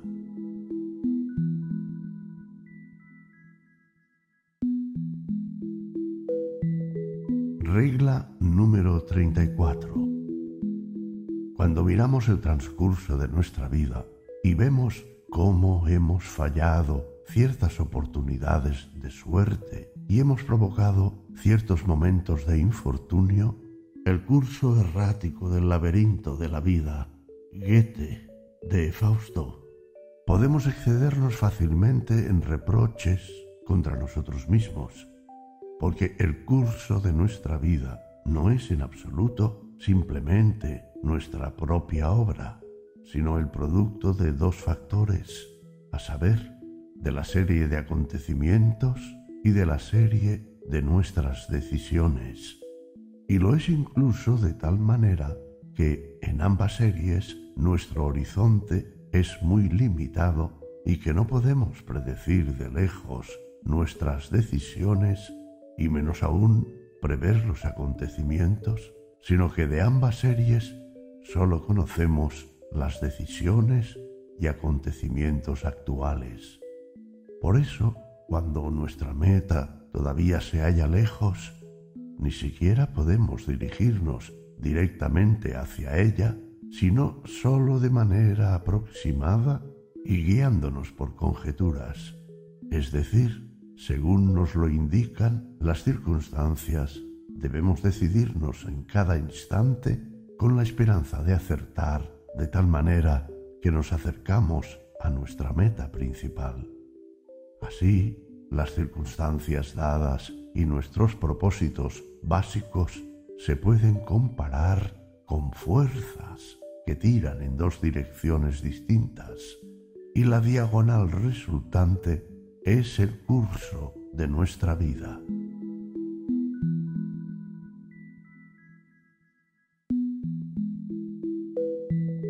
Regla número 35. Lo que más frecuentemente y casi forzosamente descuidamos y dejamos de tener en cuenta en nuestros planes de vida son las transformaciones que el tiempo mismo opera en nosotros. A ello se debe que a menudo trabajamos en dirección a asuntos que, una vez alcanzados, ya no son adecuados para nosotros, o también que pasamos los años con los trabajos preparatorios para una obra que nos quitan inadvertidamente las fuerzas para la obra misma.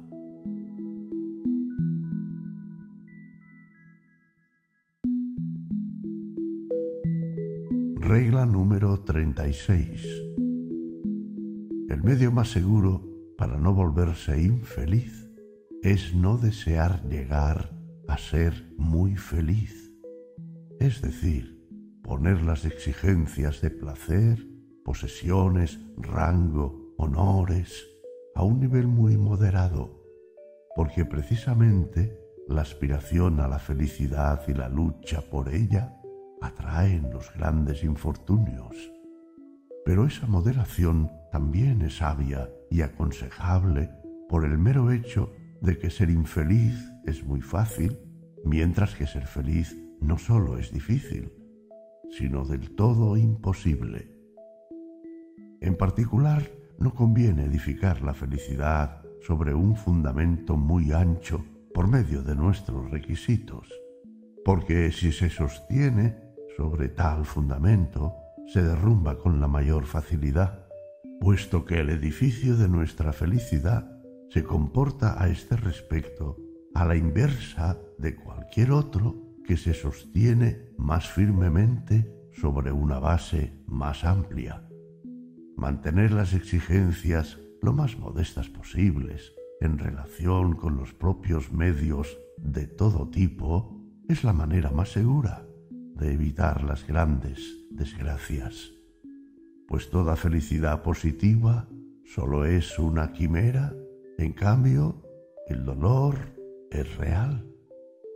Quien escoge la medianía dorada, seguro que sigue alejado de la suciedad de la cabaña corroída. Permanece modesto, lejos del lujo envidiado del palacio principesco. Más sacude el viento a la fuerte copa del pino y en pesada caída se derrumban las altas torres y los relámpagos golpean las cumbres de las montañas. Horacio de Cármina.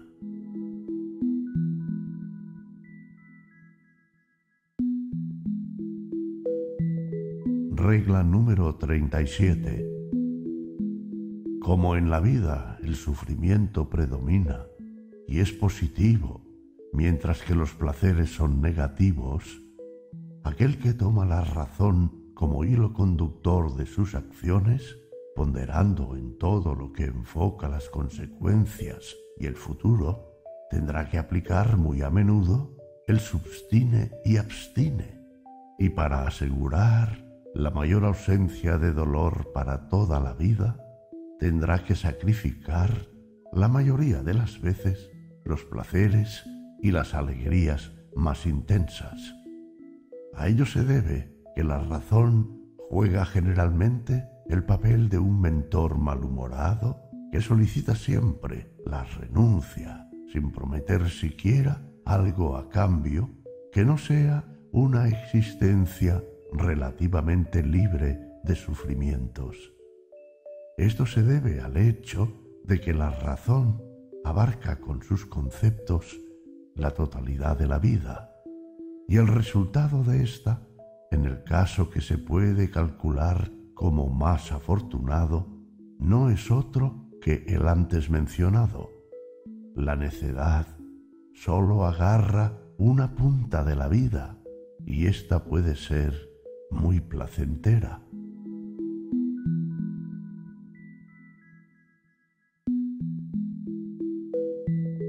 Regla número 38.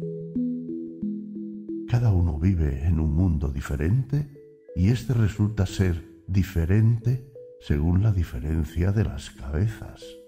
Conforme a esta puede ser pobre, insípido, llano, o bien rico, interesante y significativo. Incluso la diferencia que el destino, las circunstancias y el entorno crean en el mundo de cada uno es menos importante que la primera. Además, esta última puede cambiar en manos del azar. La primera está irrevocablemente determinada por la naturaleza. Por eso, para bien y para mal, es mucho menos importante lo que sucede a uno en la vida que la manera en que lo experimenta, o sea, el tipo y el grado de su receptividad en cualquiera de las maneras. No es razonable que a menudo uno envidie a otro por algunos sucesos interesantes de su vida. En lugar de ello, debería tener envidia de la sensibilidad gracias a la cual esos sucesos parecen tan interesantes en su descripción. El mismo acontecimiento que resulta tan interesante cuando lo vive un genio, en una cabeza sosa se habría convertido en una escena insípida del mundo cotidiano. Así, la misma escena que para un melancólico puede ser trágica, lo es mucho menos para un flemático y un sanguíneo. Por eso deberíamos aspirar menos a la posesión de bienes externos que a la conservación de un temperamento alegre y feliz, de una mente sana que en buena medida dependen de la salud. Una mente sana en un cuerpo sano. Juvenal de sátiras. Al principio de la eudemonía he dicho que lo que tenemos y lo que representamos son aspectos muy secundarios frente a lo que somos. Únicamente el estado de la conciencia es lo duradero y lo que tiene un efecto constante. Todo lo demás solo tiene una influencia pasajera.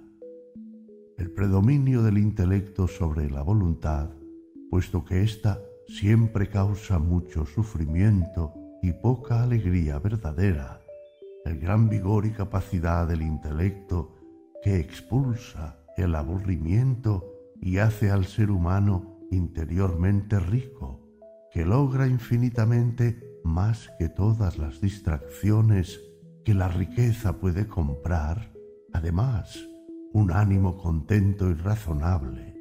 Estas son las cosas que importan mucho.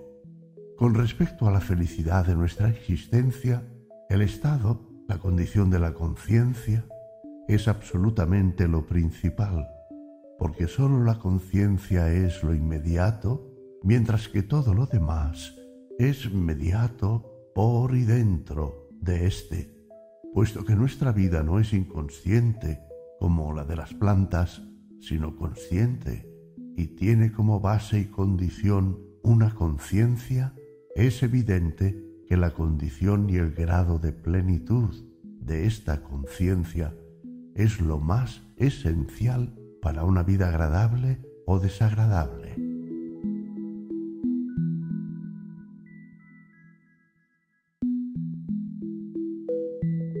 Regla número 39.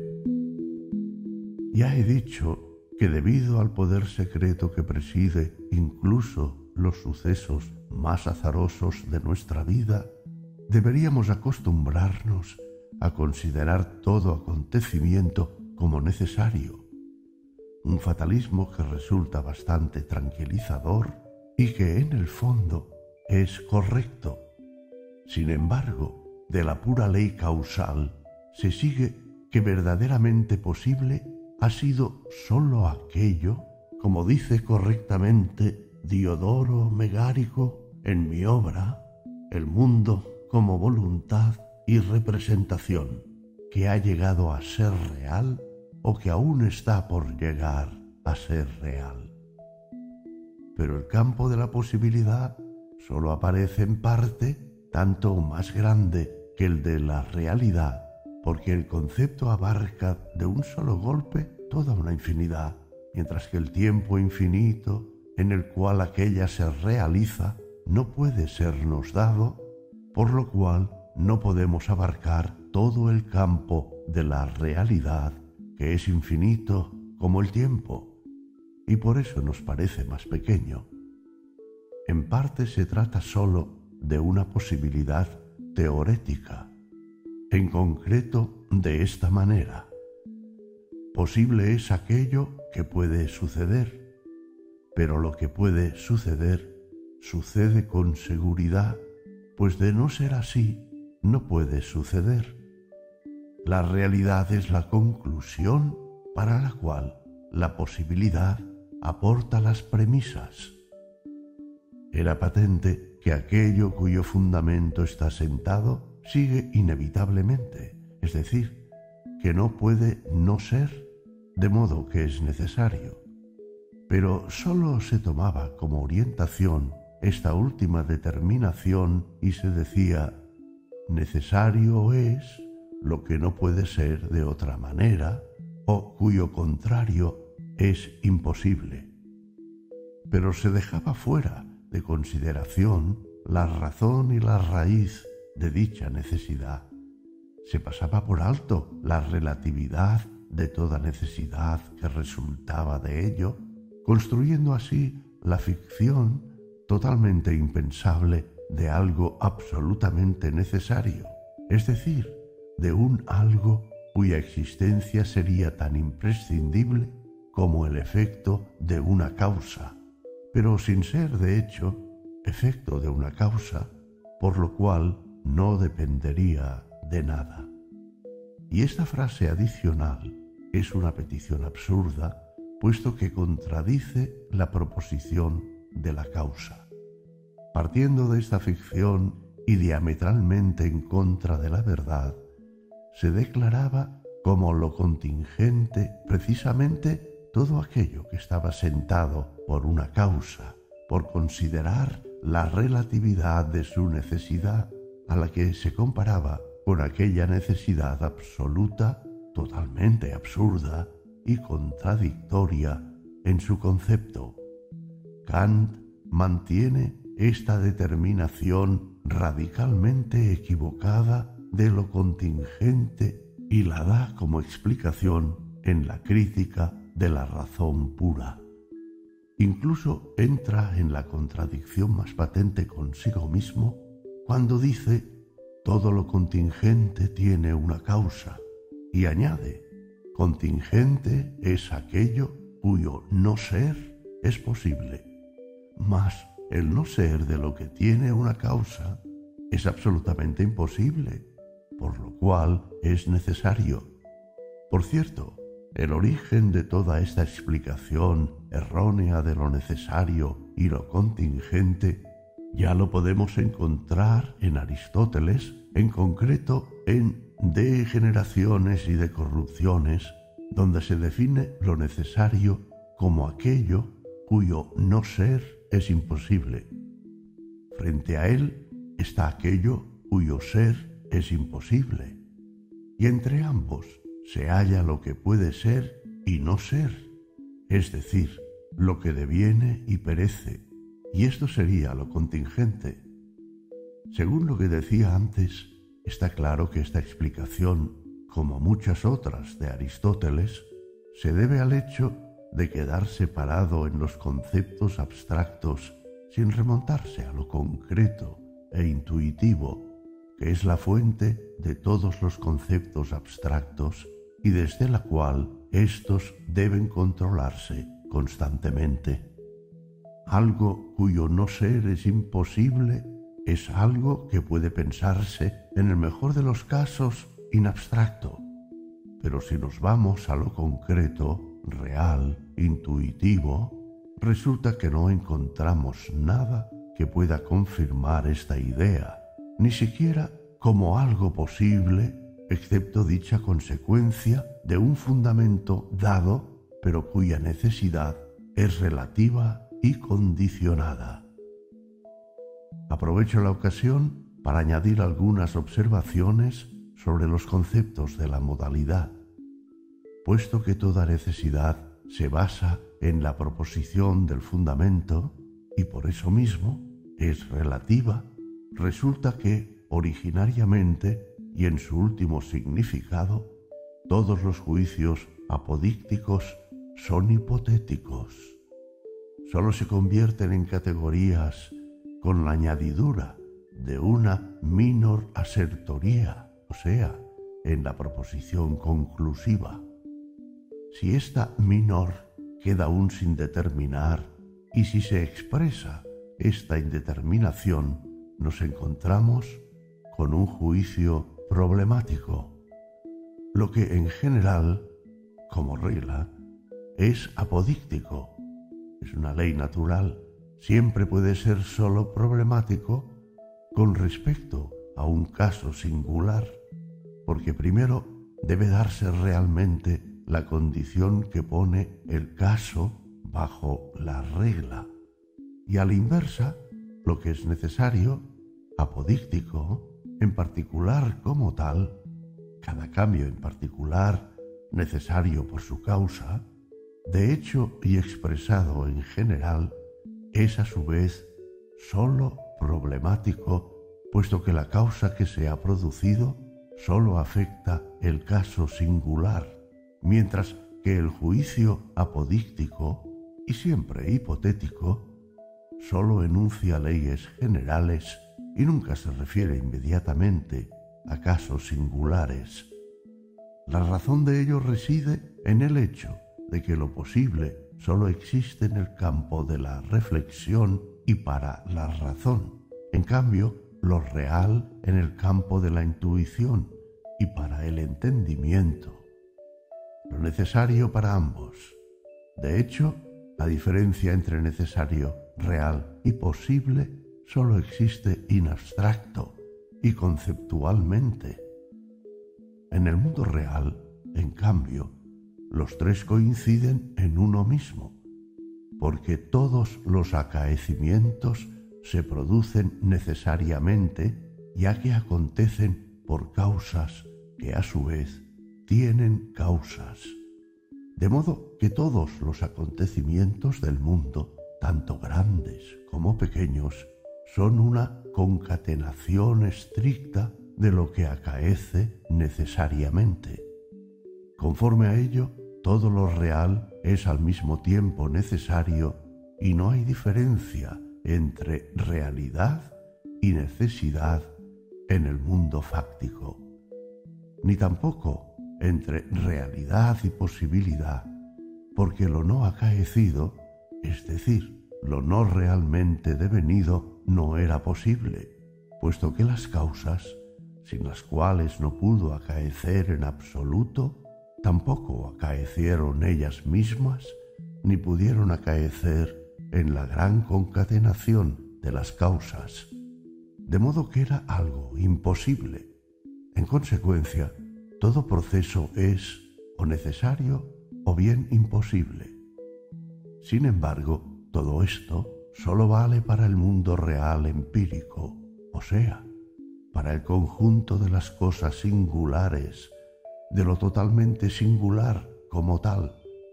Si, en cambio, miramos desde la razón las cosas en general, concibiéndolas in abstracto, entonces la necesidad la realidad y la posibilidad vuelven a separarse.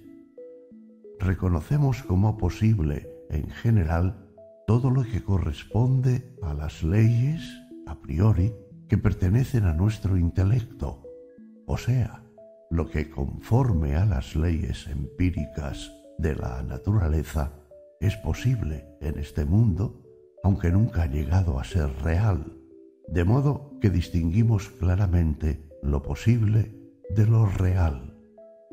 Aunque lo real en sí mismo también es siempre necesario, sólo lo concibe como tal quien conoce su causa. Aparte de esta, es y se llama lo contingente.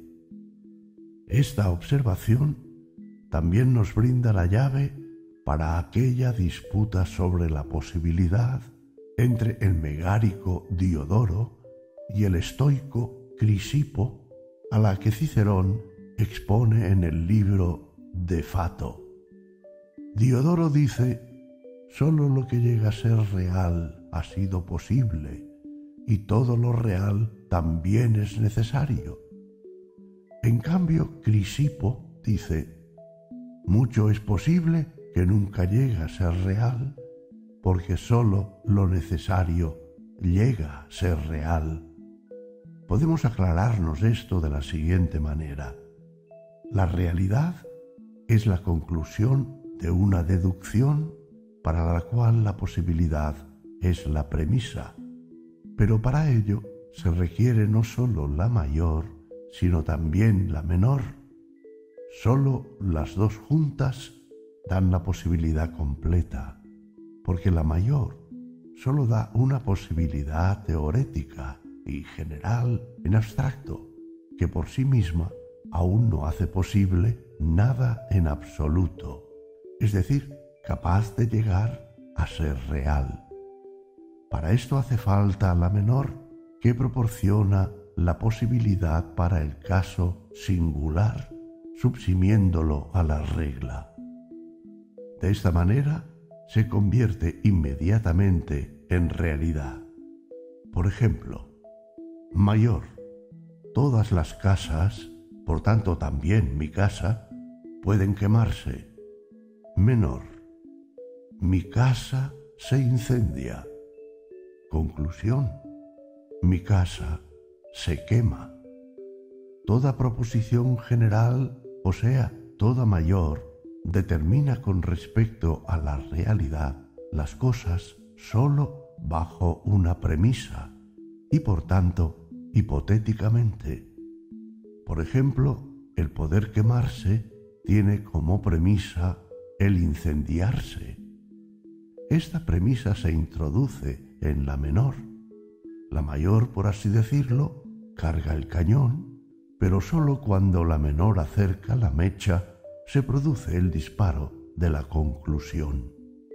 Esto vale siempre para la relación entre posibilidad y realidad, puesto que la conclusión, que es el enunciado de la realidad, siempre sigue necesariamente, resulta que todo lo que es real también es necesario.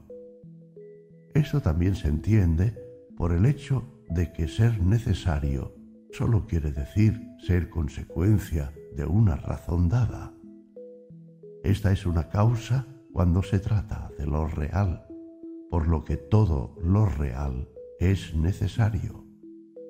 Por consiguiente, vemos que aquí coinciden en uno solo los conceptos de lo posible, lo real y lo necesario, y no sólo el último presupone el primero, sino también a la inversa. Lo que lo separa es la limitación de nuestro intelecto por la forma del tiempo, porque el tiempo es lo que media entre posibilidad y realidad.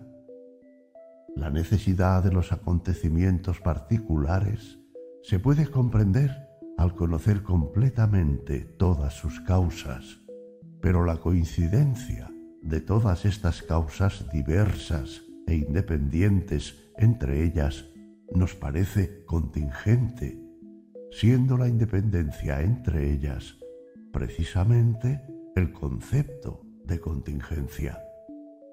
Pero dado que cada una de ellas era la consecuencia necesaria de su causa, cuya cadena no tiene comienzo, se muestra que la contingencia es un fenómeno puramente subjetivo que resulta de la limitación del horizonte de nuestro entendimiento y es tan subjetivo como el horizonte óptico dentro del cual el cielo toca la tierra.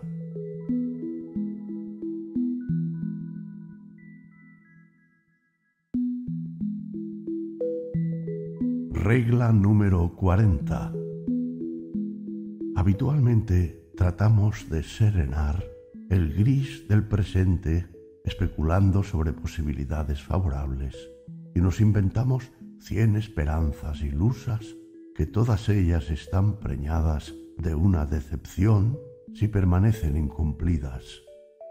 En lugar de ello, haríamos mejor en tomar todas las posibilidades malas como objeto de nuestra especulación, lo cual nos motivaría en parte a tomar precauciones para prevenirlas. En parte daría lugar a sorpresas agradables si no se cumplen. Los caracteres sombríos y miedosos encontrarán más sufrimientos imaginarios, pero menos reales, que los alegres y despreocupados, porque quien lo ve todo negro y siempre teme lo peor, no se habrá equivocado tantas veces en el cálculo como aquel que siempre atribuye a las cosas bellos colores y perspectivas alegres.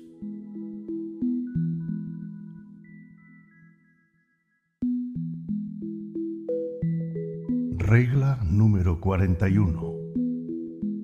Cuando se ha producido algo malo, no permitirse siquiera el pensamiento de que pudiera haber sido de otra manera que pudiera ser diferente.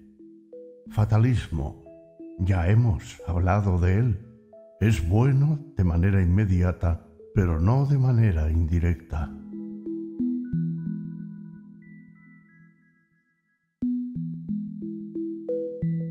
Regla número 42. Una de las insensateces mayores más frecuentes es hacer amplios preparativos para la vida, no importa de qué tipo sean. En relación con ellos, también se calcula al principio la plena duración de una vida humana a la que, sin embargo, solo muy pocos alcanzan.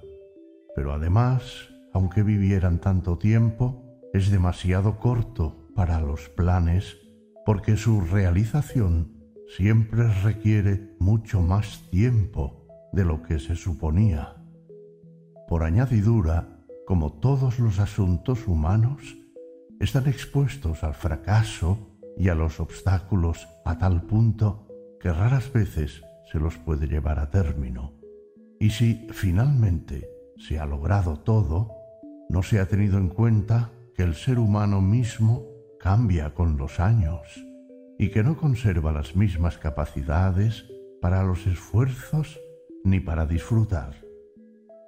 El propósito que uno ha perseguido trabajando toda su vida le resulta imposible disfrutarlo en la vejez. No es capaz de llenar la posición alcanzada con tantos esfuerzos. Es decir, las cosas llegan demasiado tarde para él o a la inversa. Él llega demasiado tarde a las cosas si había querido lograr y realizar algo relevante porque el gusto de la época ha cambiado. La nueva generación no se interesa por ello. Otros se han anticipado por caminos más cortos. ¿Por qué esfuerzas a tu espíritu demasiado débil para planes eternos? Horacio de Cármina. El motivo de esta frecuente equivocación es el natural engaño según el cual la vida, vista desde su comienzo, parece infinita, o cuando se mira atrás, desde el final del camino, parece extremadamente breve. Gemelos de teatro. Sin duda, este engaño tiene su lado bueno, porque sin él difícilmente se llegaría a hacer jamás algo grande.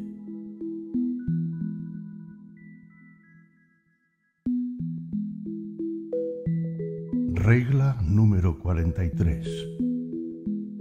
Aquel que fue ricamente dotado por la naturaleza, aquí la expresión es adecuada en su sentido más propio, no necesita obtener del exterior nada más que la libertad del ocio para poder disfrutar de su riqueza interior. Si solo consigue este ocio, en el fondo es el más feliz, y esto es tan cierto como el hecho de que el yo nos es infinitamente más próximo que el no yo. Todo lo exterior es y sigue siendo no yo. Únicamente lo interior, la conciencia y su estado son el yo y sólo en él se halla nuestro bienestar y malestar.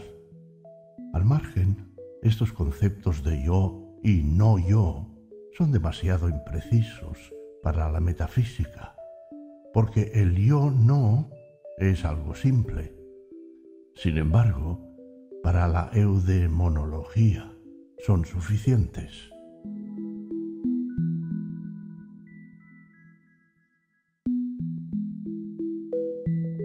Regla número 44. La verdad principal de la eudemonología sigue siendo que importa mucho menos lo que se tiene o representa de lo que se es. La mayor fortuna es la personalidad.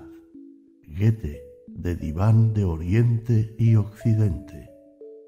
En todo y con todo, en realidad, uno disfruta solo de sí mismo. Si el yo mismo no vale mucho, entonces todos los placeres son como vinos deliciosos en una boca con un regusto a hiel. Como los grandes enemigos de la felicidad humana son dos, el dolor y el aburrimiento, la naturaleza también dio a los seres humanos una protección contra ambos. Contra el dolor, que mucho más frecuentemente es espiritual que físico, la alegría. Y contra el aburrimiento, el espíritu. Sin embargo, ambos no están emparentados y en los grados más altos probablemente incluso son incompatibles.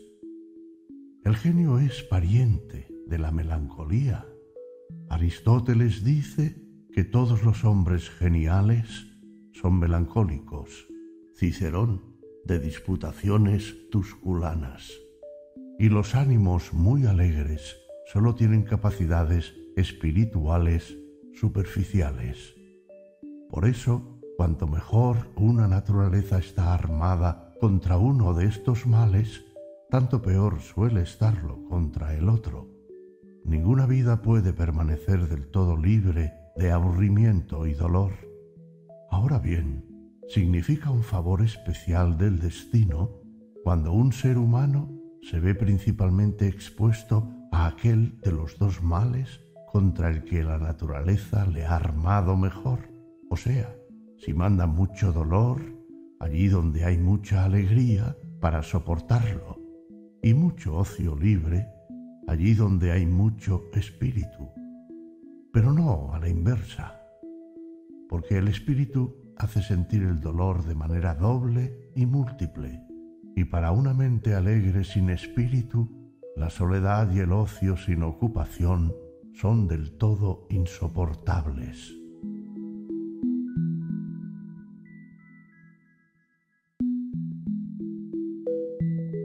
Regla número 45.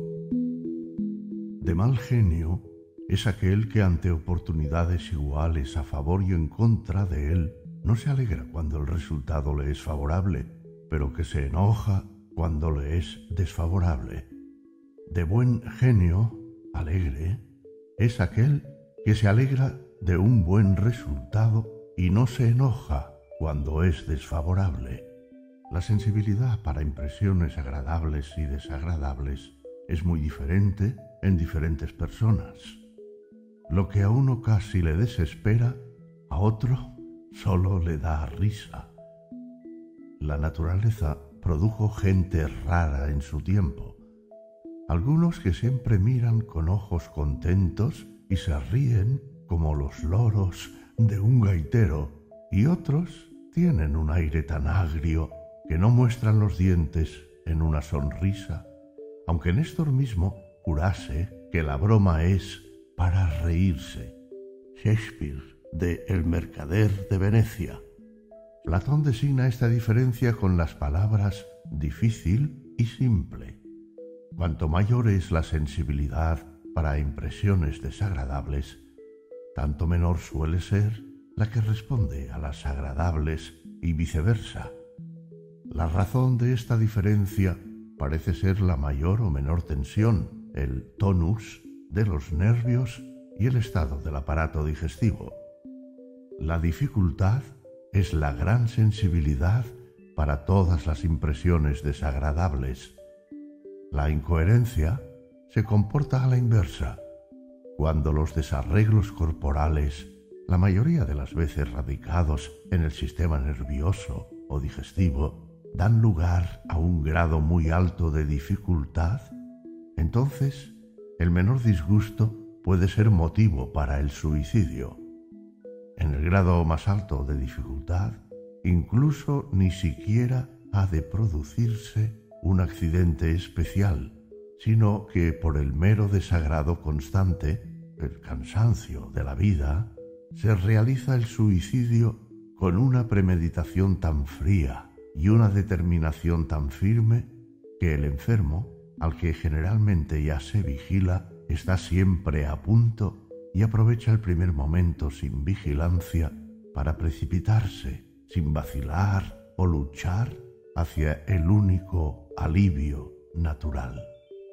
Este suicidio, que resulta de una dificultad manifiesta, es patológico y como tal es perturbación del alma, lo describe Esquirol detalladamente.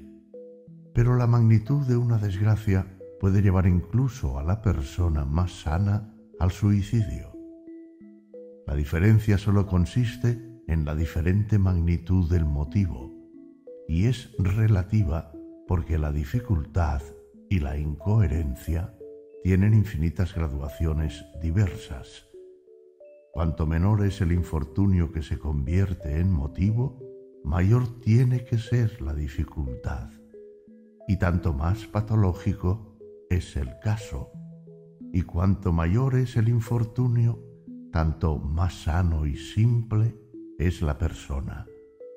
Dejando de lado los estados transitorios y medios, hay, por tanto, dos tipos de suicidio, el del enfermo por dificultad y el del sano por desgracia.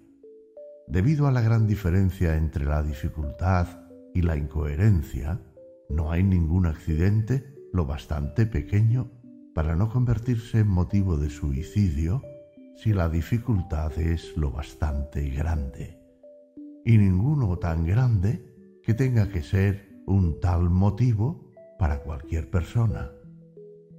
A partir de la gravedad y la realidad de la desgracia, hay que juzgar el grado de salud del suicida. Si se quiere suponer que una persona perfectamente sana debería ser tan simple que ninguna desgracia pueda anular sus ganas de vivir, entonces es correcto decir que todos los suicidas son enfermos mentales, pero en realidad físicamente enfermos.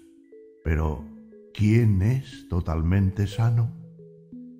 En ambas formas de suicidio, el asunto es finalmente el mismo. El sufrimiento insoportable supera las naturales ganas de vivir, pero así como hacen falta mil onzas para quebrar una tabla gruesa, mientras que una delgada quiebra con una onza, la misma relación hay entre el motivo y la susceptibilidad y a fin de cuentas es como los accidentes puramente físicos. Un leve resfriado mata a un enfermo, pero hay resfriados de los que muere incluso el más sano. No cabe duda de que el sano, cuando toma esta decisión, ha de luchar mucho más duramente que el enfermo mental, a quien, en el grado más extremo, la decisión no le cuesta casi nada en cambio, éste ha pasado ya anteriormente un largo período de sufrimiento hasta llegar a un ánimo tan bajo.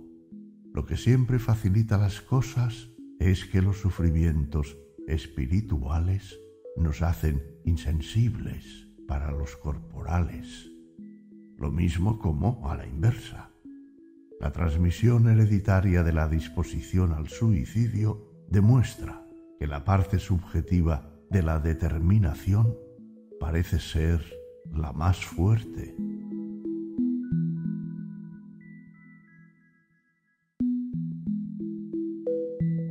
Regla número 46.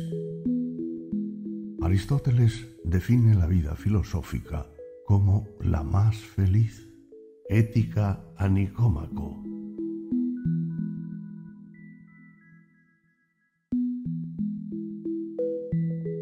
Regla número 47.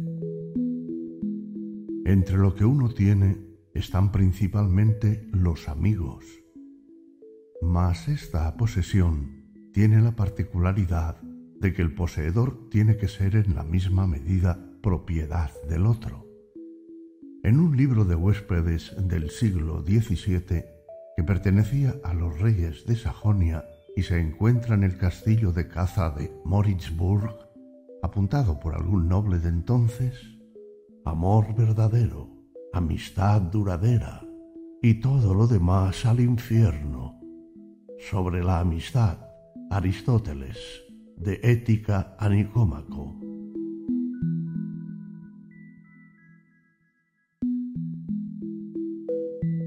Regla número 48. Sobre la felicidad en general vale la pena leer y es bonito. Aristóteles, de Ética a Nicómaco.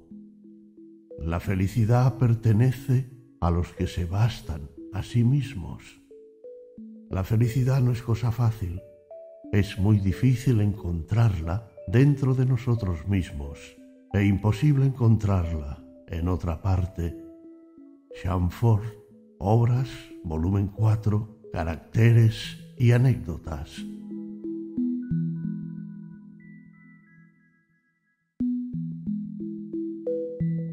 Regla número 49. La definición de una existencia feliz sería una existencia tal que vista objetivamente o, porque aquí importa un juicio subjetivo, según una reflexión fría y madura, sería decididamente preferible al no ser.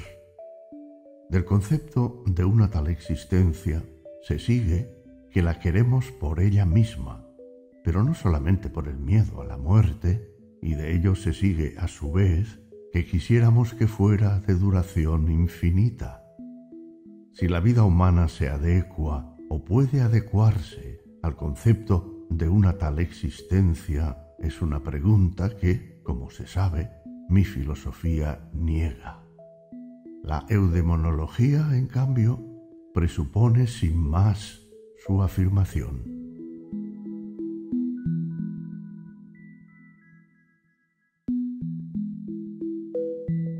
Regla número 50.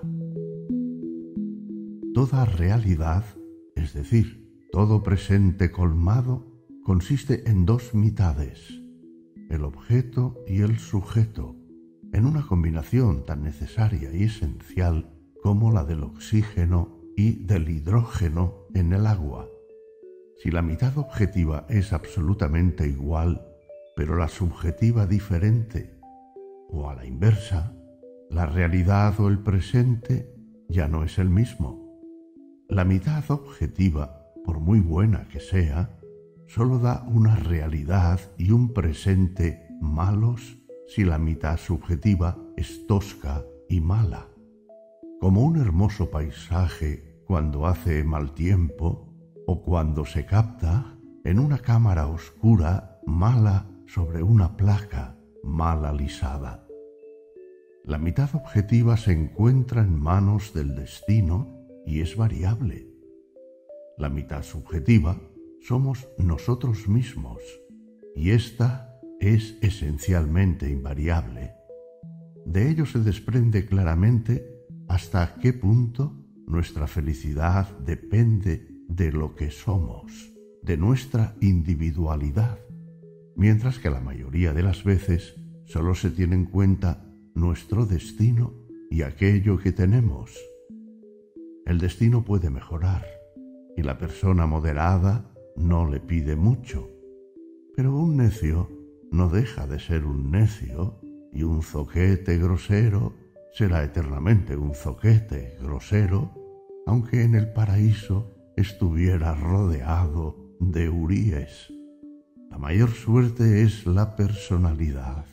Goethe, diván de Oriente y Occidente.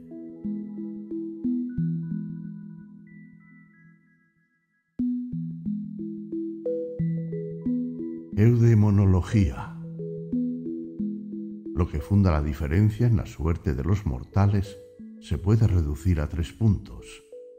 Uno, lo que uno es, es decir, la personalidad en el sentido más alto, donde se incluyen salud, vigor, belleza, carácter, moral, espíritu y formación del espíritu.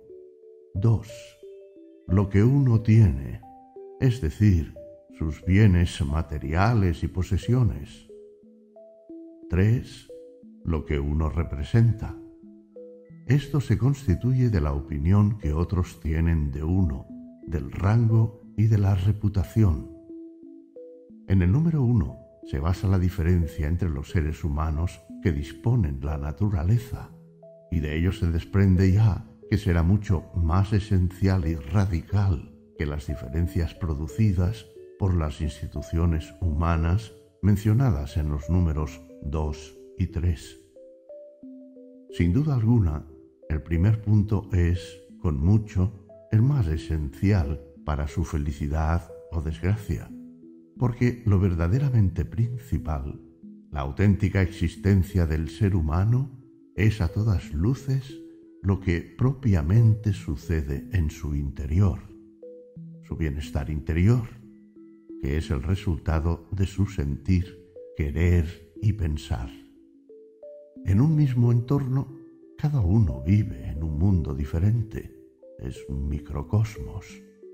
Los mismos procesos exteriores afectan a cada uno de manera diversa y la diferencia que únicamente surge por medio de esta constitución interior es mucho mayor que aquella que las circunstancias exteriores imponen entre las diversas personas.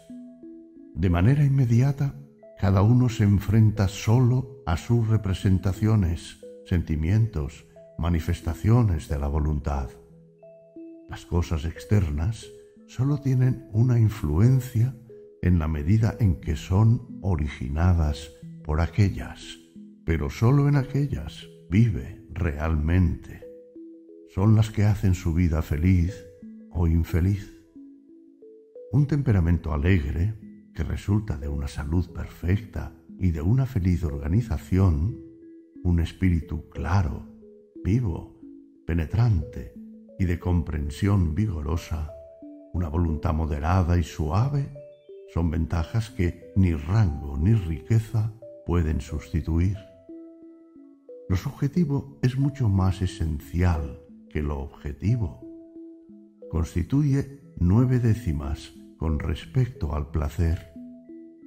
Esto es válido desde el proverbio el hambre es el mejor cocinero, hasta el nivel del genio o del santo. Al anciano le deja indiferente la muchacha que para el joven es el sumum de bonum. Puesto que todo lo que existe y sucede para el ser humano solo existe inmediatamente en su conciencia y sucede en esta, al parecer, lo más esencial es la consistencia de la conciencia misma, y esta misma importa mucho más que las configuraciones que se producen en ella. Todos los lujos y placeres representados en la conciencia apagada de un necio son pobres frente a la conciencia de Cervantes cuando escribió el Don Quijote en una cárcel incómoda. Lo que uno tiene por sí mismo, lo que le acompaña en la soledad, sin que nadie se lo pueda dar o quitar, esto es mucho más importante que todo lo que posee o lo que es a los ojos de otros. Una persona llena de espíritu se entretiene a la perfección en la soledad más absoluta con sus propios pensamientos y fantasías, mientras que una persona con el espíritu romo siente aburrimiento a pesar de constantes distracciones de teatro, fiestas y excursiones. Un carácter bueno, moderado y suave puede estar contento con circunstancias muy modestas. En cambio, un carácter malo, ávido, envidioso, no lo está por muy rico que sea. Goethe dice con razón en el diván, la mayor suerte es la personalidad. Desde fuera se puede influir mucho menos en las personas de lo que se cree. ¿Cuántos placeres no resultan totalmente superfluos e incluso molestos e importunos a quien disfruta siempre del placer de una individualidad extraordinaria? Si lo subjetivo, la personalidad, son, como vimos, lo más importante, lo peor es, por otro lado, que la parte subjetiva no está en nuestro poder, sino que está invariablemente determinada para toda la vida, mientras que el tener y lo que representamos, los otros dos aspectos principales, posiblemente son alcanzables a cualquiera. Lo único que está en nuestro poder con respecto a la personalidad es que la aprovechemos de la manera más ventajosa posible, es decir, que le demos aquel tipo de formación que mejor le conviene y que evitemos cualquier otra, que nos pongamos en el lugar, estado, dedicación, etc., que correspondan a esa personalidad y, segundo, que conservemos la posibilidad de disfrutar de ella. Esto requiere el conocimiento de sí mismo. De ello surge el carácter adquirido, sobre el que antes he mencionado. El mundo como voluntad y representación. Según esto, se gana mucho más si se emplean las propias fuerzas para la formación de la personalidad y no para la adquisición de bienes de fortuna solo que no debe descuidarse este último empeño hasta tal extremo que lleve a la pobreza. Además, la formación de la individualidad debe ser apropiada. Muchos conocimientos vuelven aún más tonta, inservible e insufrible a una persona limitada y corriente. En cambio, la mente extraordinaria solo llega a disfrutar su individualidad por medio de la adquisición de los conocimientos que les son adecuados. Muchos ricos son infelices porque carecen de conocimientos y sin embargo, por regla general, todos están más empeñados en adquirir bienes que en formarse, cuando resulta que lo que uno es, de hecho, contribuye mucho más a la felicidad que lo que uno tiene. La personalidad acompaña a uno a doquier y en cualquier momento. Su valor es absoluto y no relativo como los otros dos componentes. Incluso ofrece el aprecio del propio valor, tan esencial para nuestra felicidad, un alimento mucho más sólido que el tercer componente. A diferencia del segundo y del tercer componente, no está sometida a la suerte, es decir, al azar, de modo que no se le puede quitar a nadie como a la inversa, tampoco se puede adquirir. Solo el tiempo, la edad, la disminuyen, aunque con excepción del carácter moral. Todo lo demás está sometido a ellos. Este es el único punto en que los componentes 2 y 3 tienen una ventaja, pero en la medida en que la vejez disminuye las capacidades mentales, también disminuyen las pasiones que causan tormentos. Los números 2 y 3 tienen algunos efectos recíprocos. Si tienes, vales algo, Petronio, de el satilicón, y a la inversa, la opinión de otros puede proporcionarnos posesiones. Solo los necios preferirán tener un rango en lugar de posesiones. El valor de las posesiones está tan generalmente reconocido en nuestros días que no necesitan recomendaciones. En comparación con ellas, el número tres es de índole muy etérea. En el fondo es la opinión de otros. Su valor inmediato es problemático, pues se basa en nuestra vanidad. Hay casos en que resulta despreciable, mas su valor directo puede llegar a ser muy grande, ya que a menudo nuestras posesiones y nuestra seguridad personal dependen de ella. Hay que distinguir ambas cosas. Lo que uno representa, es decir, la opinión de los demás sobre nosotros, no parece, ya a primera vista, algo esencial para nuestra felicidad. Por eso se llama vanidad, vanitas. No obstante, es propio a la naturaleza humana otorgarle un gran valor. Resulta casi inexplicable cuánta alegría sienten todas las personas siempre que perciben señales de la opinión favorable de otros que halaga de alguna manera su vanidad. A menudo, las señales de aplauso de los demás puede consolar a alguien de una desgracia real o de la falta de los bienes del primer y segundo tipo. Y a la inversa, es sorprendente hasta qué extremo las personas se sienten ofendidas por cualquier herida de su vanidad, cualquier degradación o menosprecio. Esta es la base del sentimiento de honor, y esta propiedad puede ser muy útil para la buena conducta como sucedáneo de la moral. Sin embargo, una persona inteligente debe moderar en lo posible este sentimiento, lo mismo cuando se siente halagada como cuando se siente herida, pues hay una relación entre ambos sentimientos. De otro modo, sigue sometida a la triste esclavitud de la opinión ajena. Tan insignificante, tan pequeño es lo que oprime o eleva a un ánimo ambicioso. Horacio de Epístolas. Cualquiera debe aspirar a una buena reputación, es decir, a tener un buen nombre.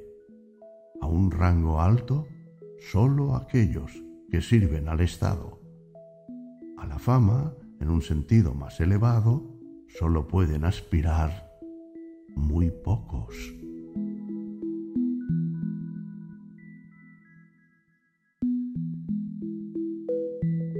Fin. Has escuchado El arte de ser feliz de Arthur Schopenhauer. Una producción de Ama Audiolibros. Todos los derechos reservados.